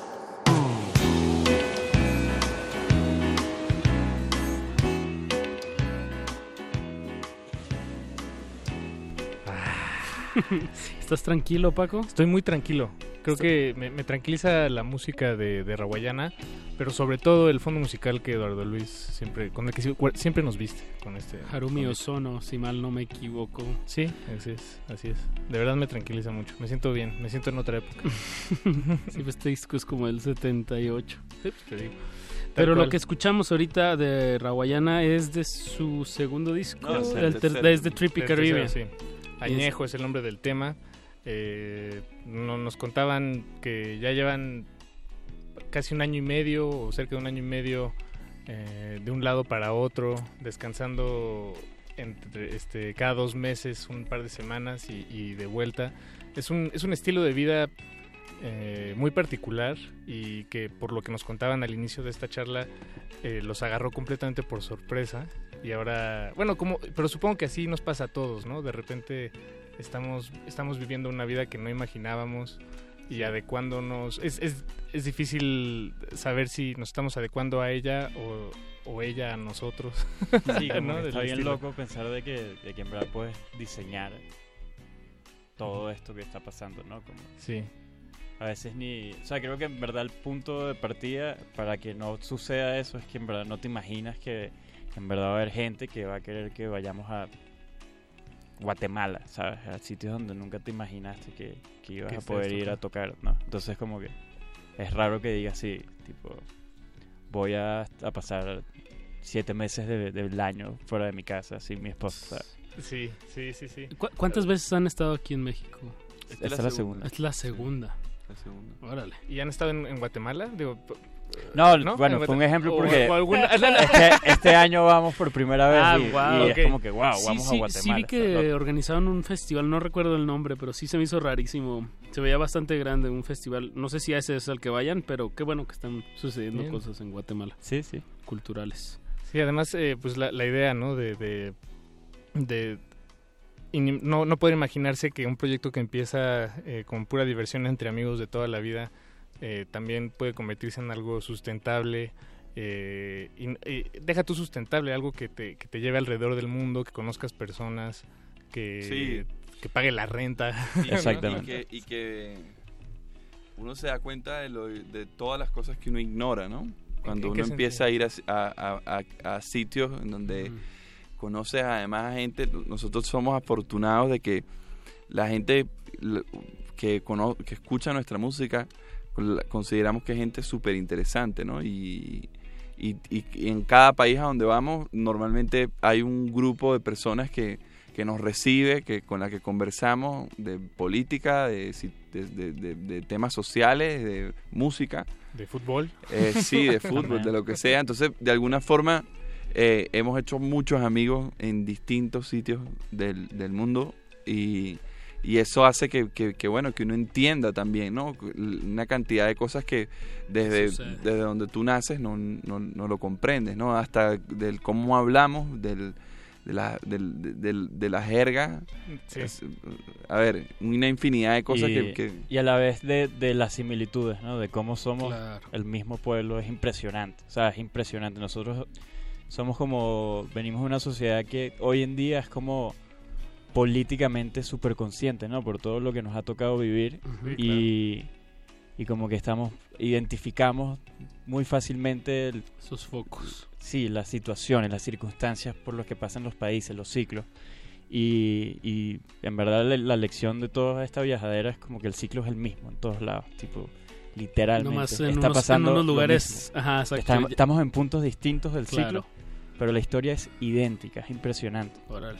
Como que y es somos- impre- a mí me impresiona también lo, lo, lo cómo entre, entre países tan iguales eh, ignoramos y, y- Cosas y- del vecino. cosas del vecino que, que en realidad uno no entiende, ¿no? Por ejemplo, nosotros que estamos al lado de Colombia, eh, encuentras una infinidad de similitudes, Claro. pero el colombiano está tan separado de lo que pasa en Venezuela y el venezolano de Claro. lo que pasa en Colombia Claro, que eso, es- eso es algo también bien interesante, ¿no? y que, que se llevan de, de regreso a casa, ¿no? Para, para meditar, para... O bueno, y, de, de- y en cuando un regresan. quehacer de composición, pues ojalá también se vea reflejado en su, Seguramente. en su cuarto Claro, material. sí, claro que sí. Lo esperamos. Y bueno, pues es momento de, de regalar eh, boletos para su tocada este viernes 22 de junio a las 21 horas en el auditorio Blackberry. Esto es eh, ahí en Insurgente Sur y Tlaxcala en la colonia Condesa. En la colonia Roma. Es Roma. Es ¿no? Roma, ¿no? Sí, creo que está ahí. de este lado de Insurgente, según yo es Exacto. Condesa. Sí, es Condesa, ¿Es creo, Condesa? según, Ok. según la dirección fiscal. según el Bien, código bien, bien. postal. De acuerdo, de acuerdo.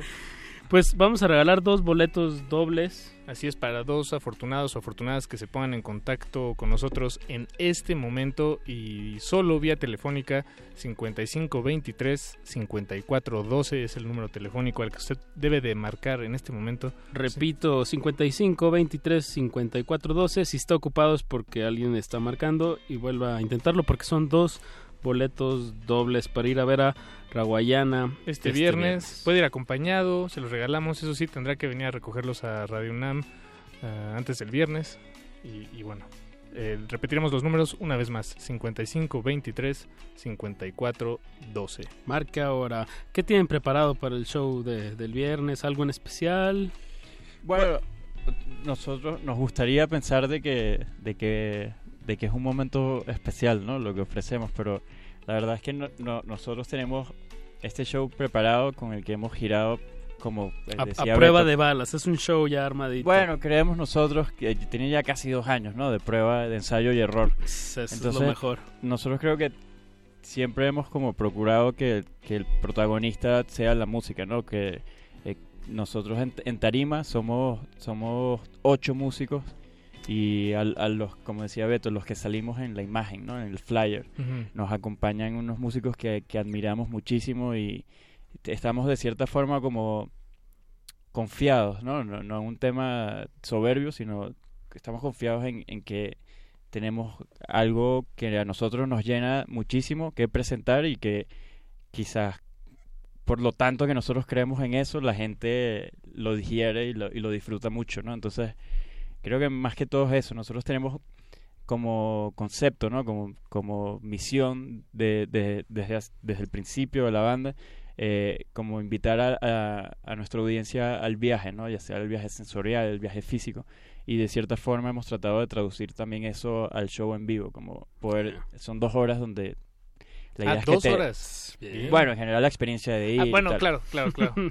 Eh, eh, como procurar este, este contexto, ¿no? Donde en verdad te desconectes de, de todo lo que ya sabemos que nos pasa, ¿no? En la cotidianidad, Sí. todo lo que nos toca vivir como ciudadanos de, de donde sea.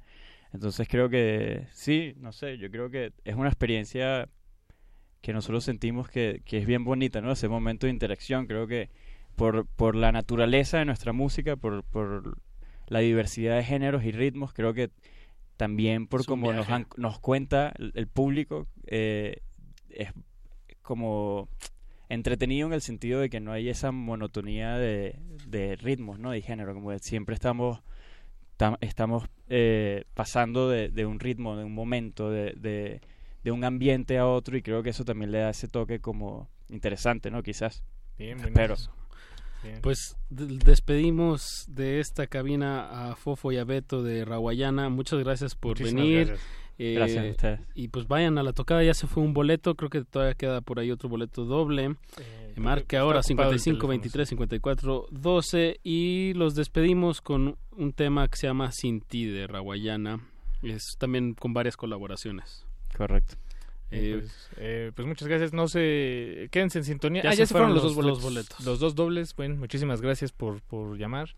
Eh, quédense en sintonía porque tenemos un mensaje más que compartirles después de esto. Y le agradecemos a Beto y a Fofo que nos hayan acompañado. Muchas gracias, Mucha suerte en su presentación del viernes en el Auditorio Blackberry. Raguayana, Sin ti. Cultivo de hercios.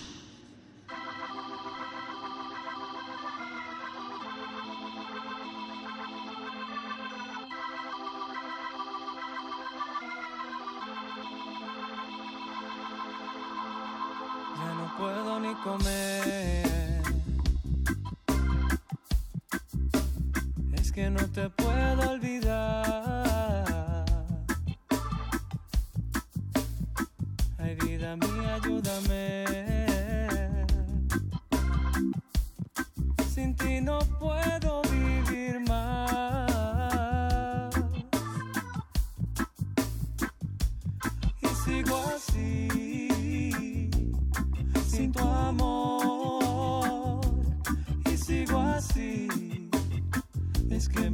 sin ti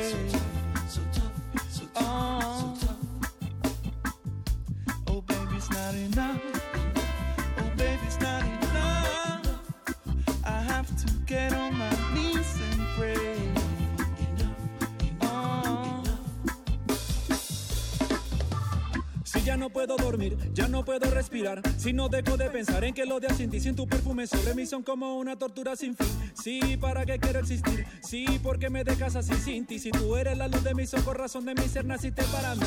Yo no pensaba que fuera así, pero descubrí cuando yo te conocí que mi corazón comenzaba a latir. A ti no te podría mentir, jamás podría fingir. Tú eres todo lo bueno que hay en mí. Es que es muy triste mi vida sin ti, sin ti, sin ti. Sin ti. Y sigo así, sin tu amor.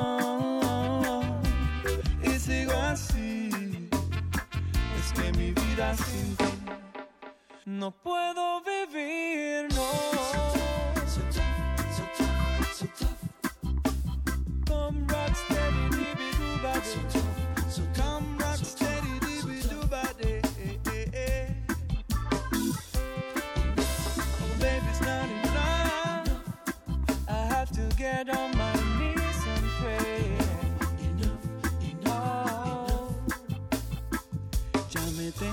ir.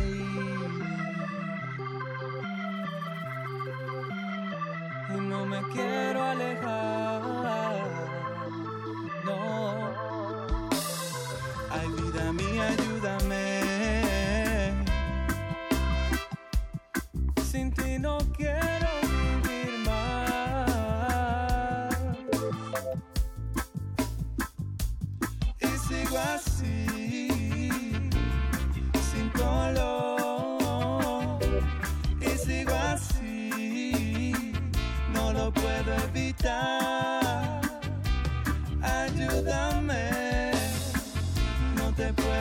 olvidar.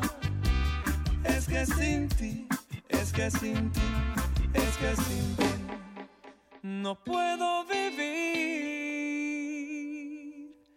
más.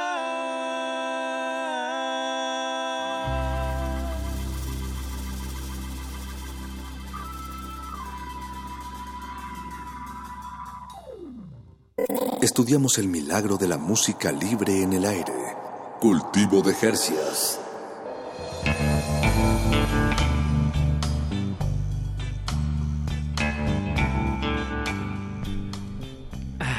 Sin ti. Esta canción sí fue bastante, bastante famosa. Hasta ahorita que la, la escuché, recuerdo que no, no sé de qué año será, ser, no dice por ahí. eh, eh, ha de ser como 2000 de mediados de este de esta década, pero recuerdo que sonó mucho.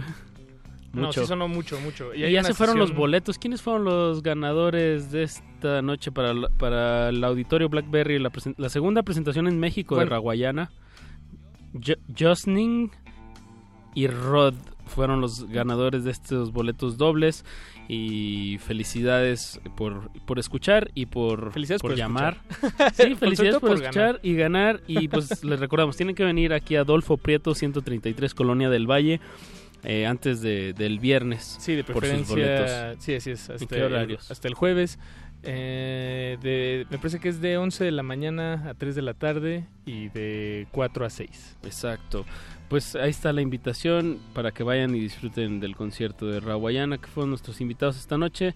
Pues es- no nos queda más que despedirnos, Paco de Pablo. Nos queda más que despedirnos y los invitamos a que se queden en sintonía en resistencia modulada hasta las 11 de la noche. A continuación, playlisto. El jueves, en este mismo espacio, Cultivo de Ejercicios, tenemos más invitados y una invitación. a- a- bueno, más bien varias invitaciones que hacerles, pero bueno, será hasta el jueves. Muchísimas gracias por su sintonía. Nos despedimos de estos micrófonos. Vámonos.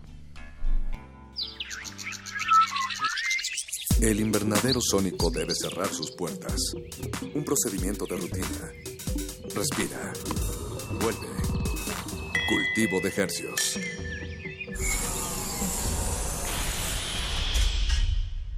Resistencia modulada. Una banda de payasos montó su carpa aquí. en la estación hacen malabares, bailan polka, son gitanos y van sobre ruedas a todas partes. Sigue la ruta de Triciclo Circus Band. Viernes 22 de junio a las 21 horas en la sala Julián Carrillo de Radio UNAM. Entrada libre, cupo limitado a 160 personas. Sé parte de Intersecciones, el punto de encuentro entre varias coordenadas musicales. Radio UNAM, experiencia sonora.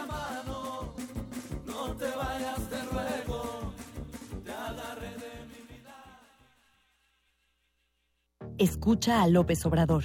Hay quien está diciendo que va a meter a la cárcel a Peña. Usted no va a meter a la cárcel a Yo Peña. no, o sea, no voy a meter a la cárcel. ¿Peña Nieto es corrupto? Sí. ¿Va a enjuiciar a Peña Nieto por corrupción? No. ¿Estaría dispuesto a perdonar y fumar la pipa de la paz con Carlos Salinas y Enrique Peña, entre otros políticos? Sí.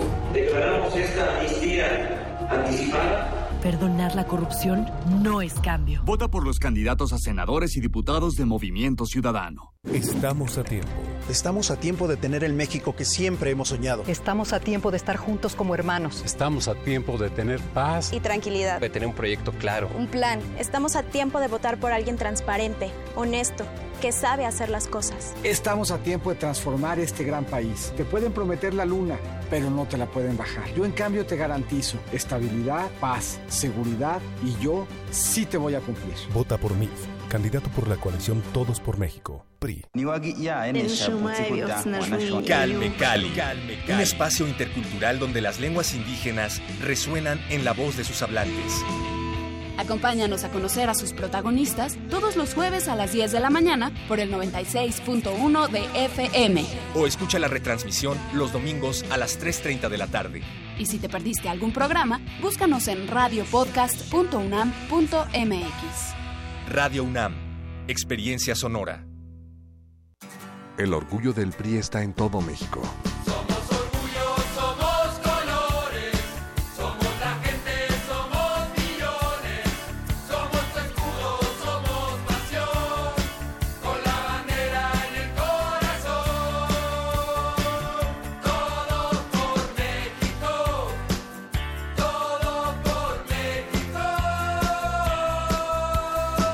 El orgullo del PRI está en su gente. No lo olvides.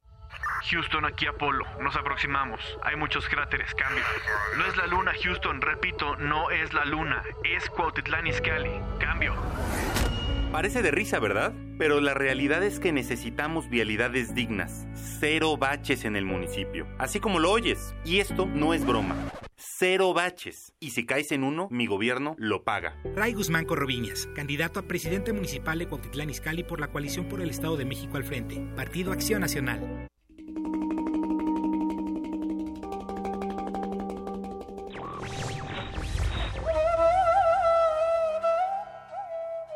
A pesar de las ilusiones racionalistas e incluso marxistas, toda la historia del mundo es la historia de la libertad. Albert Camus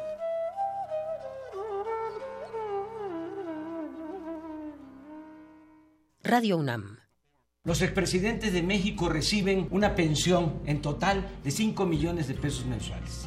Salinas, Cedillo, Fox, Calderón, ni Obama tiene una pensión así.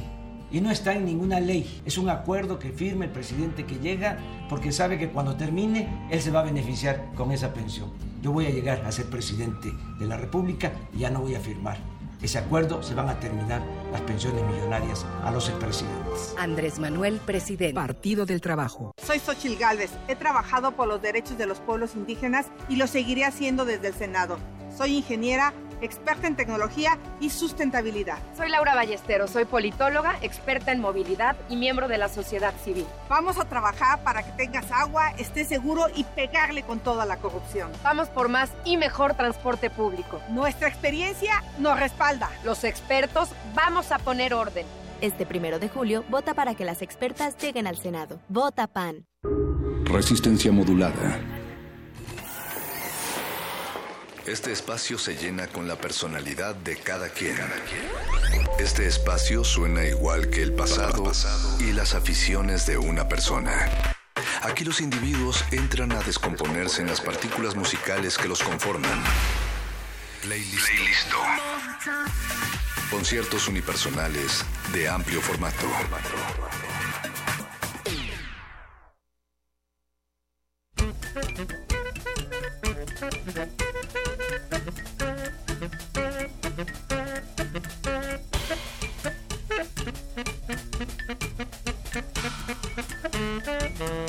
Thank you.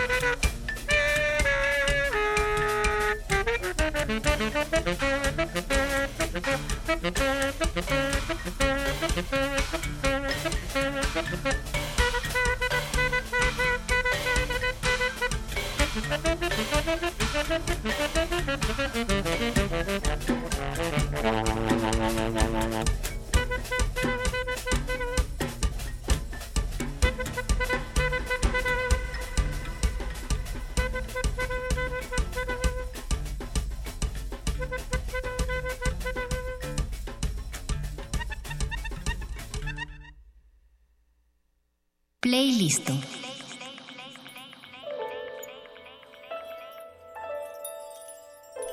Lunes lluvioso, 18 de junio de 2018.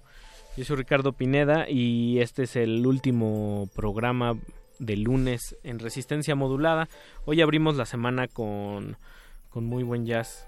Eh, a veces como que las etiquetas de, de free o, o, de improvisación como que no le hacen justicia a, a, todas las posibilidades o al vasto universo que puede implicar el, el jazz y pues es selección de, de un invitado de lujo, eh, un, un, baterista para algunos conocidos, para otros no.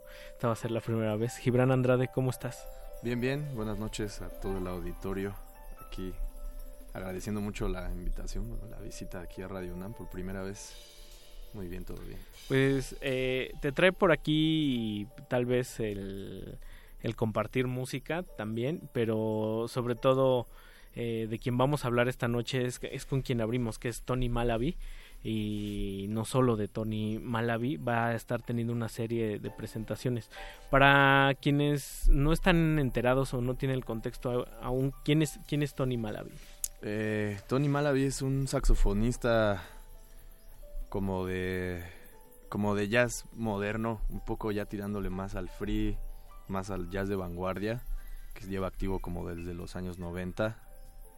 Eh, ahorita vive en Nueva York, ha tocado con un montón de como de gente muy importante del jazz y también con improvisadores pues no sé, con jazzistas de vanguardia. Eh, Paul Motion es como, como yo lo conocí, el baterista Paul Ujú. Motion es donde yo primera vez escuché a Tony Malavi y dije, puta, este güey, este saxofón me agrada, ¿no? Y empecé a buscar y siempre tiene como una serie de proyectos en las que parece que es súper, súper libre y todo está bastante controlado, ¿no? Y me, también tiene una sensibilidad muy especial que parece que a la gente latina nos gusta un montón, ¿no? Entonces como que me llama mucho la atención. Después descubrí que tocaba con todos mis bateristas favoritos y dije, ah, no, pues tengo que, tengo que oírlo más, ¿no? Y ahí, no sé, Es, es algo curioso, es est- este acercamiento, digo, en, en muchas partes de- del mundo sucede que por lo general las, las generaciones más jóvenes de músicos siempre se acercan a, pues, a los titanes, a los, a los grandes gigantes y se suben a, a los hombros y, y empieza a haber este diálogo entre generaciones que se van nutriendo unos de otro, ¿no? Y, y en el en el jazz dado dado el contexto y sobre todo en México que suele ser eh, digamos un, un género de nicho ¿no? de, de públicos pequeños de, de públicos acogedores pues ese, este acercamiento no es, no es como en el rock no no es como en el pop que tienes que sortear un montón de fronteras para conocer a tus ídolos o a la gente que admiras o a la gente con la que quisieras trabajar. Simplemente hay como una especie de, de diálogo muy humano y, y muy cercano y también está la música. En, en este caso, ¿cómo fue tu acercamiento? Tienes 28 años, me comentas, y pues, el- por lo general esta- estas, estos personajes de, de las escenas de vanguardia del jazz en todo el mundo suelen ser personas ya mayores, ¿no? Sí, su- o sea, supongo que toma un proceso bastante largo como llegar hasta ahí, ¿no? A él, a él yo lo conocí por un taller que, ello- que él da en Nueva York. Hay una escena como en Nueva York que surgió como en los ochentas a partir de John Zorn y toda esta, toda esta gente que le dicen la downtown scene, ¿no? Y yo tenía como influencias, o sea, yo estudié jazz en la escuela, pero tenía como otra parte de mí que era como el lado que los jazzistas no podían como como entender, o sea, no podían cruzar, que era como la, la onda del punk. Yo empecé tocando punk y me involucré como rápido con la, la patineta y las escenas como del underground y yo dije, bueno, en el, en el jazz tiene que haber algo que como que pegue estas dos cosas, ¿no? Claro. Descubrí, descubrí a John Zorn y los ochentas y Naked City y el Napalm Death, todo eso que se juntaba y de ahí vi como estos músicos como que armaron un taller en Nueva York que se llama la School for Improvised Music, un taller que dan en verano. Me lo recomendó mi maestro de bataca que es Gabriel Puentes. Me dijo que le había ido, que estuvo increíble y que aplicara. Entonces yo fui, mandé mis cosas y increíblemente me aceptaron. Entonces Tony Malavi es uno de los miembros como de la de la facultad de ahí, ¿no? Va, tú vas a su casa, te da una clase, tocas con él y eso fue en 2009, empezamos esa relación. Y en, y en ese sentido, el trabajo de Tony Malavi está más cercano como a una escuela clásica o también, digamos, es una especie de, de identidad disidente con la que tú encontraste como, como un- una buena resonancia que, que también se salía como de los cánones o de las normas. Sin duda, o sea, sin duda yo cuando lo, lo descubrí a él me, me pareció bien interesante cómo conectaba las dos cosas, ¿no? Como una cosa muy arraigada del saxofón de jazz viejo y, y cómo lo, empujaba. O sea, él tiene bandas como con eso, cello y batería y dos baterías y bajo. Que lo escuchamos eh, ahorita al inicio del programa con su Cello Project, ¿no? Ajá, el cello trío. Cello Trío. ¿Quién más está aquí Eh, aparte de Tony Malavi? El chelista es Fred Longbergholm. eh, creo que es un chelista holandés que radica en Chicago. Y el baterista John Hollenbeck, compositor, baterista, así como también todos son como de esa misma escena, como que producen una música.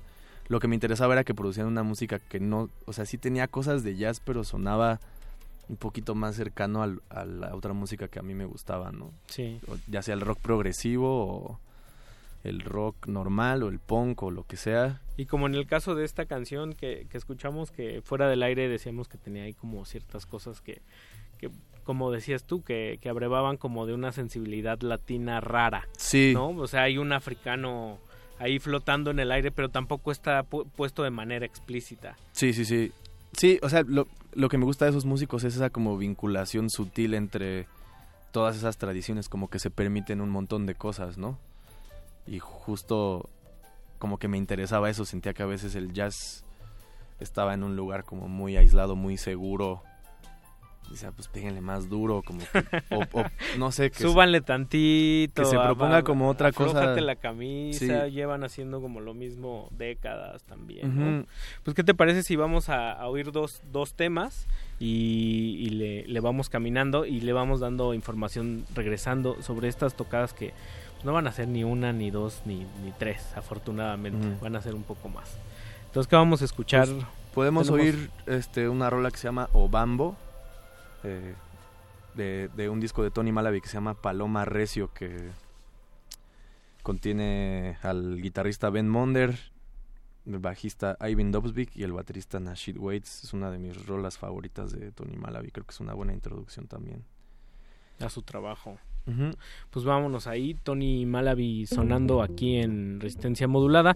Síganos en arroba R modulada en Twitter, escríbanos eh, misivas de, de- amor para Gibran Eh, o en Resistencia Modulada, eh, hashtag playlisto.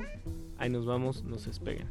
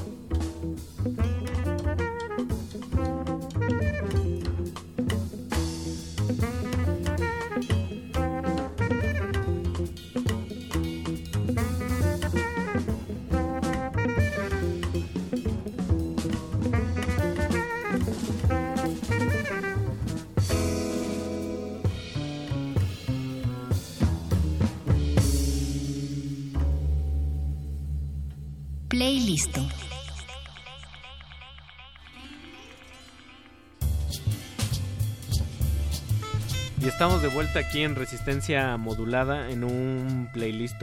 Ahorita que estaba la lluvia y venía a la estación, venía pensando en, en mis discos de jazz, eh, en los de free jazz que los he tenido muy abandonados últimamente. Mm. Y, y me acordé, no sé por qué, de- del rupestre de Rodrigo González que, decía un poquito de jazz con gas improvisado. Y justo es la imagen del gas escapándose en un saxofón, una de mis predilectas dentro del jazz. Eso podría decir que es una de las cosas por las que me encanta el jazz. Y tu selección de, de la noche de, de hoy está bastante pues, ad hoc y atinada en sintonía con ese, con ese tipo de, de, chido. de imágenes, ¿no?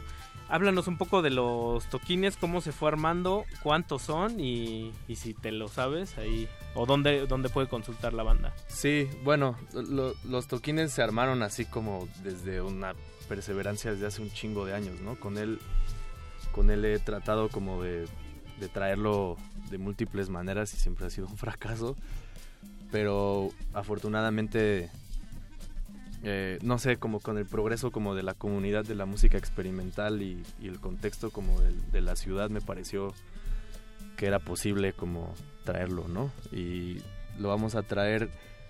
Él me recomendó un bajista de Chicago que se llama Jason Repke, que es muy activo en esa escena. Yo, yo tengo un par de discos donde él toca, como que no conocía tanto su trabajo, pero sabía como que era alguien a quien yo, no sé, en esa escena de Chicago joven, me, parecía que alguien era alguien a quien le tenía que poner atención, ¿no? Y le escribí a Jason también y él encantado me dijo, sí, quiero ir.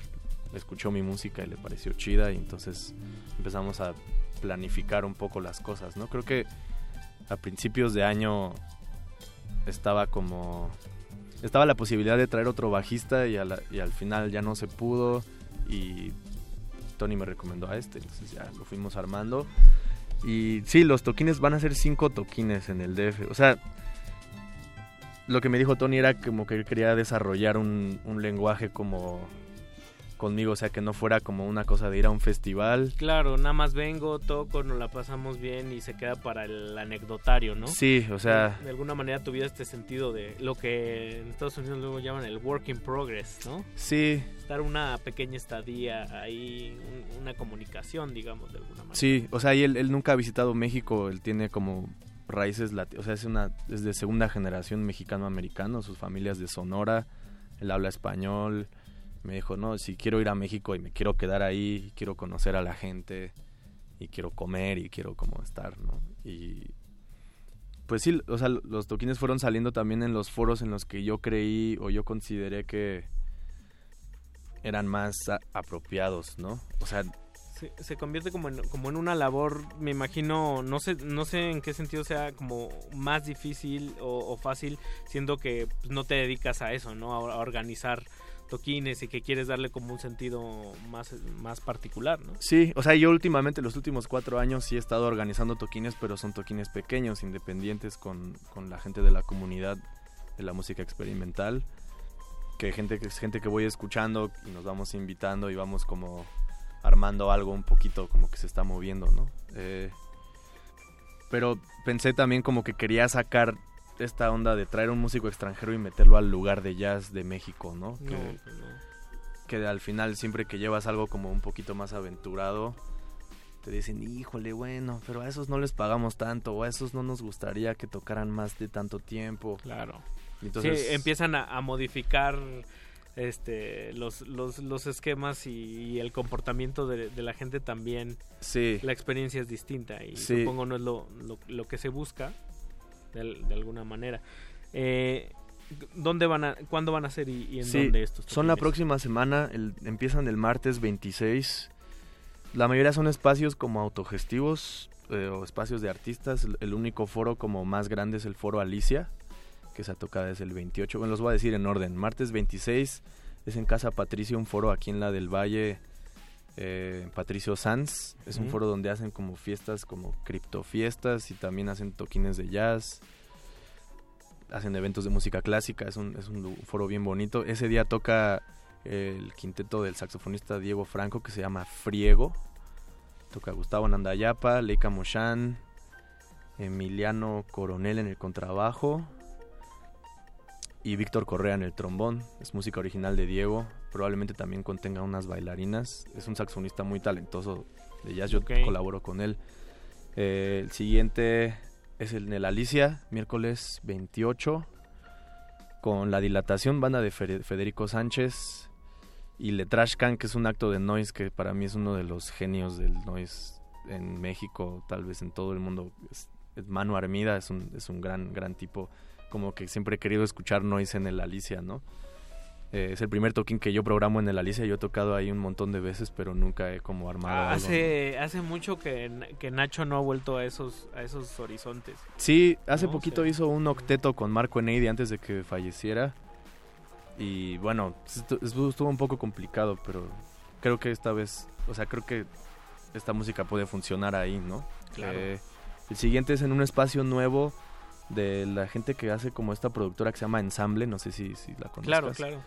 Eh, ellos tienen un espacio nuevo ahí en Fray Servando 316 y ahí va a tocar, van a hacer dos dúos, Rodrigo Ambriz en la voz y Alex Tux en la electrónica y Germán Bringas y Gabriel Lauber tocan, esos dos dúos tocan No, pues, seguiditos. Está, está toda la toda la armada, ¿no? Sí, sí, o sea, lo que traté de hacer era como también invitar a, o sea, si va a llegar más público a esto porque es un artista internacional, dos artistas internacionales, como que me gustaría que la gente que con la que yo he trabajado y que me gusta su trabajo tuviera un poco más de exposición, ¿no? Como Claro. darles esa, esa chance, ¿no? Y hacerlo variado, que sean actos de jazz, de noise, de free, Sí, hay cosas experimentales por ahí, hay cosas de voz, guturales, lo que hace Rodrigo. lo que hace. Rodrigo, ¿no? Ese es el jueves 29. El 30 es en Bucareli 69, que es un espacio de artistas bien chido ahí en, en la colonia Juárez.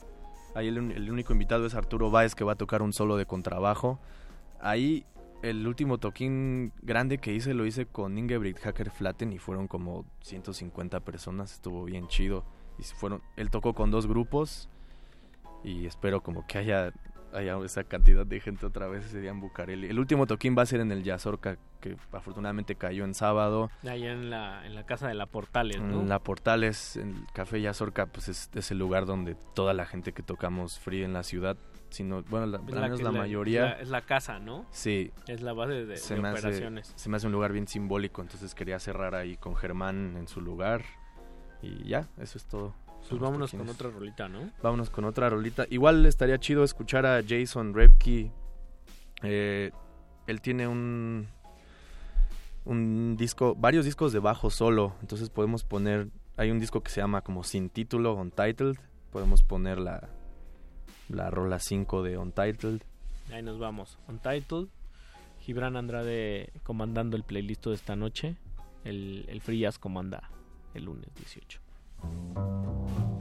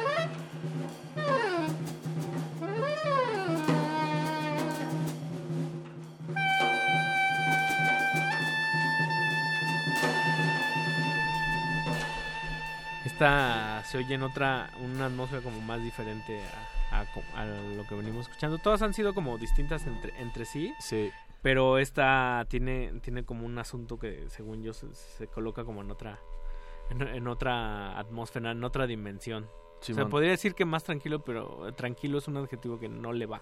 Sí, pues más relajado podría Ajá, ser como... Está sosegada, está... Va, va como a muchas direcciones de forma libre y regre- Sí. regresa. Esto que escuchamos al último eh, fuiste tú con Tony, ¿no? Ajá. ¿De qué año es esta grabación? Ya Esta grabación es de 2010. eh, no sé, yo después de conocer a Tony, como de que me dio la clase y fui a su casa, como que él se prendió un chingo como con, con, con lo que habíamos hecho y, y volví a ir al mismo taller y le dije, oye, pues ¿por qué no tocamos o algo? Y me dijo, sí, a dúo, por favor, ¿no? Y después dije, ah, igual, este güey, ¿qué tal si le digo que grabemos? Y me dijo, va, grabemos, ¿no? Cobro tanto, pero sí, hay que hacerlo. Y pues yo tenía 20 años, o sea, yo estaba, era, pues ese güey era mi ídolo, ¿no? Estaba nerviosísimo. Fui y platiqué como con todos los maestros que pude de batería, como que habían ¿Qué- tocado con él. ¿Qué consejos me dan para, Sí. para tocar? Y ¿Qué- ¿Con qué, qué recolectaste de- en, esa, en, esa, en esa búsqueda? recolecté como nada más, o sea, pura confusión, la verdad. es que estaba muy chavo, o sea, Claro. yo como que a estos, a, est- a estos personajes como que los tenía enaltecidos, ¿no? Para mí eran como la música que siempre había estado buscando y, y estaban vivos, ¿no? No eran güeyes que eran una caricatura de sí mismos que luego pasa con las bandas viejas de punk y de rock y no eran güeyes tampoco como anticuados, ¿no? Eran gente que estaba como empujando cosas y me, me motivaban de múltiples maneras y a veces me confundían, ¿no? Entonces fui con uno de mis batacos así favoritos que fue mi maestro. Jugamos billar y como que me dijo, güey, pues cálmate, o sea, no eres el único que va a tocar, ¿no? Él Claro. también va a tocar y él, él te va, de alguna manera te va a llevar, ¿no? Y Tony fue lo que hizo cuando grabamos, o sea, me dijo, cálmate, güey, tú relájate. Y grabamos como tres horas de música, como puras improvisaciones chiquitas, o sea, ninguna pasa de los 10, 10 minutos, ¿no? Pero pues es un disco a dúo de bataca y saxofón. También hice como una investigación de qué había en esos... Fui a las tiendas de discos y le pregunté al dueño como, ah, oye, discos de bataca y saxofón. Y compré cuatro o cinco, ¿no? Clásicos, Evan Parker, John Edwards, este, no sé. No, John Edward- Edwards, no, Eddie Prevost y Evan Parker, compré ese. Y yo dije, madre mía, esto yo no lo hago, ¿no? Sí, no, unos bien, unos bien este, fáciles, ¿no? Evan Sí. Parker. Sí, pero era, era como una sonoridad que yo buscaba, ¿no? Y, y al final creo que, o sea, el, el disco se tardó un montón como en mezclarse, en masterizarse. Lo mezclé con Daniel Goldaracena, que era el que mezclaba los... Eh, El, el ex guitarrista de los Nena también, ¿no? Mezclaba los discos de Sadik. Él sonorizaba Bestia para que sonara potente y Sonorizaba. Bestia y Gaural también. Es uno de los tipos que mejor sabe grabar, ¿no? Sí. Podría- Podríamos decir. Papagayo. Papagayo Studios, algo así se llama. Creo que sí. Y él lo mezcló y lo masterizó. No me acuerdo quién lo masterizó ya. Eh, pero... Está en Bandcamp. Ese disco ¿no? está en mi Bandcamp. No, sí. ¿Cómo le buscamos? ahí? Es gibranandroide.bandcamp.com. Ahí hay varios material mío. Creo que vamos a ver una rola de, de mi cuarteto que también está ahí. Y pues sí, lo, lo subí como gratis a la internet. O sea, traté de buscar un sello, pero pues este, te digo, estaba muy chavo y muy impaciente. Y varios de ellos me dijeron, sí, te lo sacamos, pero en un año, ¿no? Tenemos cola. Y yo dije, ah, no, entonces no. El disco ya podría estar fuera, Claro. ¿no? Pero pensé Vale. en sacarlo yo solo también, que yo creo que eso es lo que voy a hacer en algún momento. Que la música fluya por ahí, ¿no? Que esté ahí, que se comparta y Sí. salga como tenga que salir Sí, sí, en su momento. A mí me llama mucho la atención como estos estos vínculos que se hacen entre entre músicos históricamente me ha gustado mucho por ejemplo digo siempre hay como un como un punto obvio de referencia a, a Miles pero me, me imagino invitando a uno de sus músicos a tocar cool jazz en algún momento y 20 años después lo llama y, y se encuentra con un con un monstruo con, con agujeros que va en todas direcciones completamente distinto. Y eso y eso inevitablemente sucede también en este diálogo vínculos que haces con otros músicos. En ese sentido tu primer acercamiento con, con Tony Malavi pues, yo doy más o menos por sentado que que pues implicó algo en tu trabajo, ¿no? O sea, se, se nutrió de, de, de otra manera, fue una experiencia de esas que pues marcan o, o, o parten, sí, o sea, parten aguas, ¿no? O sea, de alguna manera mi proceso musical está sí, íntimamente ligado a la relación que yo tengo con él, ¿no? Mi proceso como improvisador y como mi proceso conceptual, o sea, es alguien al que yo yo voy cada año como a, visitar específicamente, voy a su casa. Él vive como en las afueras de Nueva York. Entonces yo voy como a, Nue- a Nueva York a estudiar, a buscar maestros, estudio y voy con él a su casa como a tocar. A él le gusta como tocar, le gusta improvisar por horas, horas, horas. Y me ha presentado un montón de músicos también que han como nutrido esa experiencia, ¿no? Que son más bien como su familia. Él como tiene esta tradición latina, él te trata como su familia, ¿no? Una vez que ya entras a su...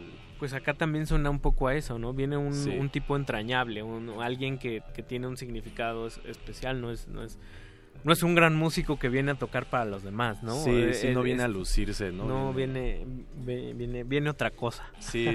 Eh, eh, y, y por esa por esa parte a mí me gustaría que, pues, que siguiera rolando la música tantito. Que por ahí con qué nos vas a Podemos oír recetar? este, una, una rola de su trío que se llama Tamarindo. El- es un trío que él hizo con el baterista Nashid Waits, el mismo de Paloma Recio y William Parker. La rola se llama Floral and Herbaceous. Nada más. Tony Malavi sonando aquí en Playlisto, cortesía de Gibran Andrade. No se despeguen.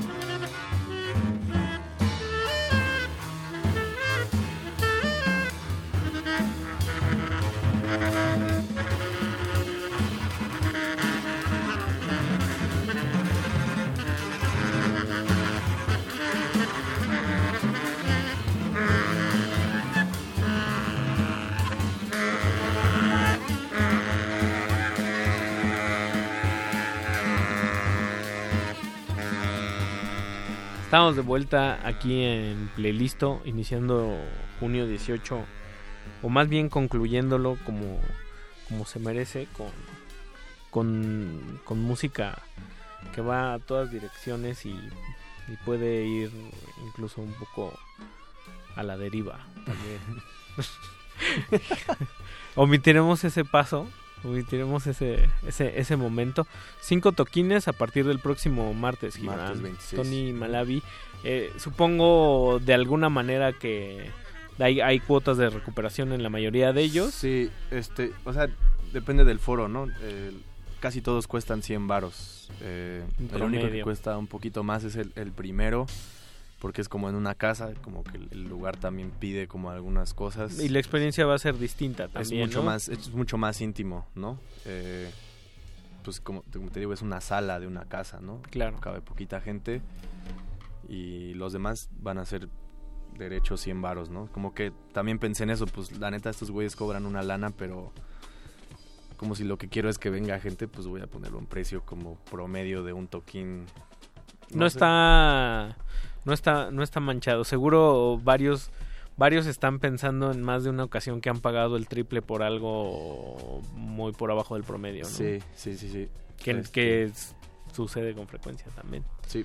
No y de alguna de alguna manera este esto va a tener algún registro o solo va quien quien fue fue y se los perdió cómo va a estar la onda Sí, bueno, también no he mencionado eso, vamos a dar un taller, ellos van a dar un taller como de improvisación, ensamble, ahí, en, ahí mismo en Bucareli, en el espacio este, lo dan jueves, viernes y sábado, un taller como para músicos y para oyentes, improvisadores, cualquiera que esté interesado como en ¿De esta semana? De, de esa misma semana. de esa misma semana Ajá, y todo eso como que, bueno, pretendemos tal vez como grabar un par de toquines y tal vez poder sacar algo después, ¿no?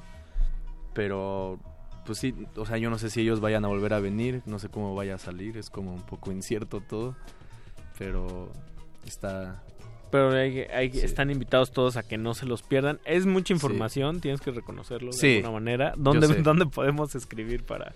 Eh, bueno, en Facebook están como los eventos así, Tony Malavi, buscas Tony Malavi en Facebook, él tiene una página y él los comparte ahí también. Y en mi Facebook, en mi muro de Facebook es Gibran Andrade. Que el flyer está bien chido. ¿Quién se rifó ese El flyer lo hizo un compa de Jalapa, eh, de miembro de Ediciones Estridentes, un grupo como de autopublicación. Se llama Joan Vázquez, es, es un, es un diseñador cartelista muy, muy chido.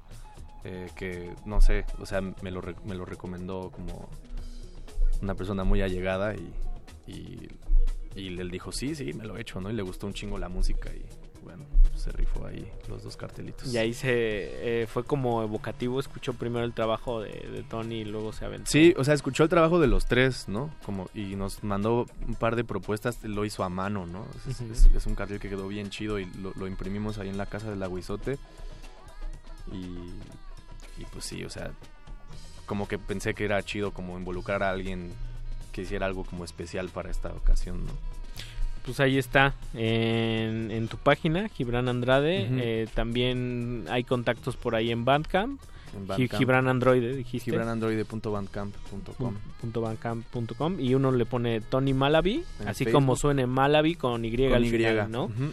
Y ahí salen todos los eventos. Pues te quiero agradecer que, haya- que hayas venido y nos Sí. hayas compartido esta, esta música que siempre siempre se, se escurre, se escurre entre el rock y la electrónica y luego parece que parece que como que dices, "Oye, todavía el Jazz Orca todavía abre" y, y regresas y dices, "No, el que el que se ha abierto eres tú, ¿no? Sí. El que eh, a mí siempre me gusta un amigo que tenemos en, en común sobre sobre cuando escucha había que había alguien que escuchaba el free jazz y escuchaba una estridencia que, que no le gustaba nada y decía está desafinado y decían que está desafinado es tu, tu oído no Sí, sí, sí. y, y de repente el cuando logras hacer una sincronía con el con el free jazz curiosamente es cuando cuando menos menos lo quieres como como agarrar de forma intelectual o, o, o bajo determinados preceptos y conceptos o sea como que te dejas que, que entre Sí. y, y, y- y suceden cosas no Sí, hay que estar ahí nada más, como estar presente en eso y la música,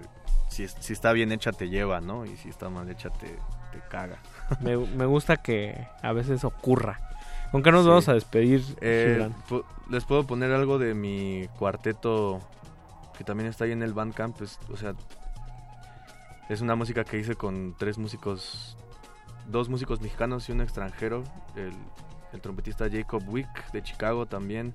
Y Alonso López que tocan la dilatación y Federico Hughes también tocan la dilatación. Que, Que tocan Jacob la Wick eh, es muy recurrente acá, ¿no? También Sí. en, la, en la escena mexicana. Sí, es una rola que le, le hice como a una banda de Divid que se llama Framtid. Como que agarré pedazos de ritmos y, y hice una melodía ahí. y es mi cuarteto. ¿Cómo se llama? La rola se llama Fragmented. Fragmented. Ahí está. Pues se despiden de los micrófonos Gibran Andrade y Ricardo Pineda, Andrés Ramírez en la operación y el querido Lucas Alberto Benítez, a.k.a. Betoques, en la operación, nos, en la producción.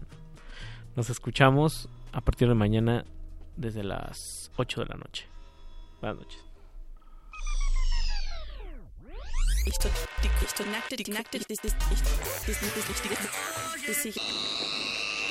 El simulador ha resistido más tiempo esta sobrecarga sináptica.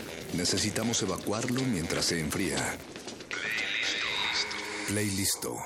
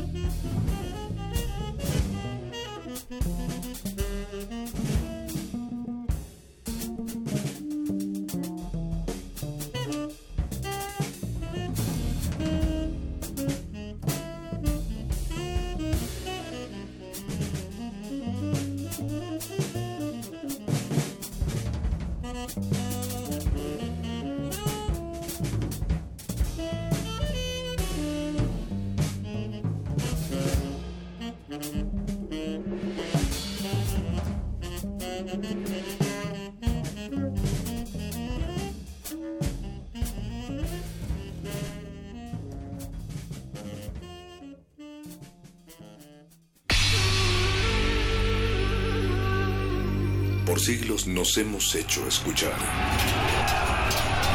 Nacimos como parte de esa inmensa mayoría.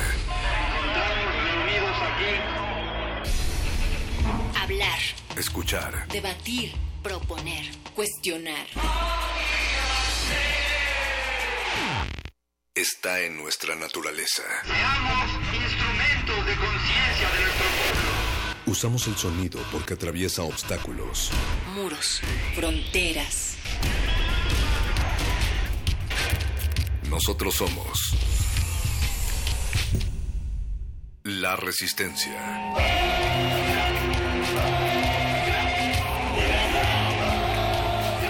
Resistencia modulada.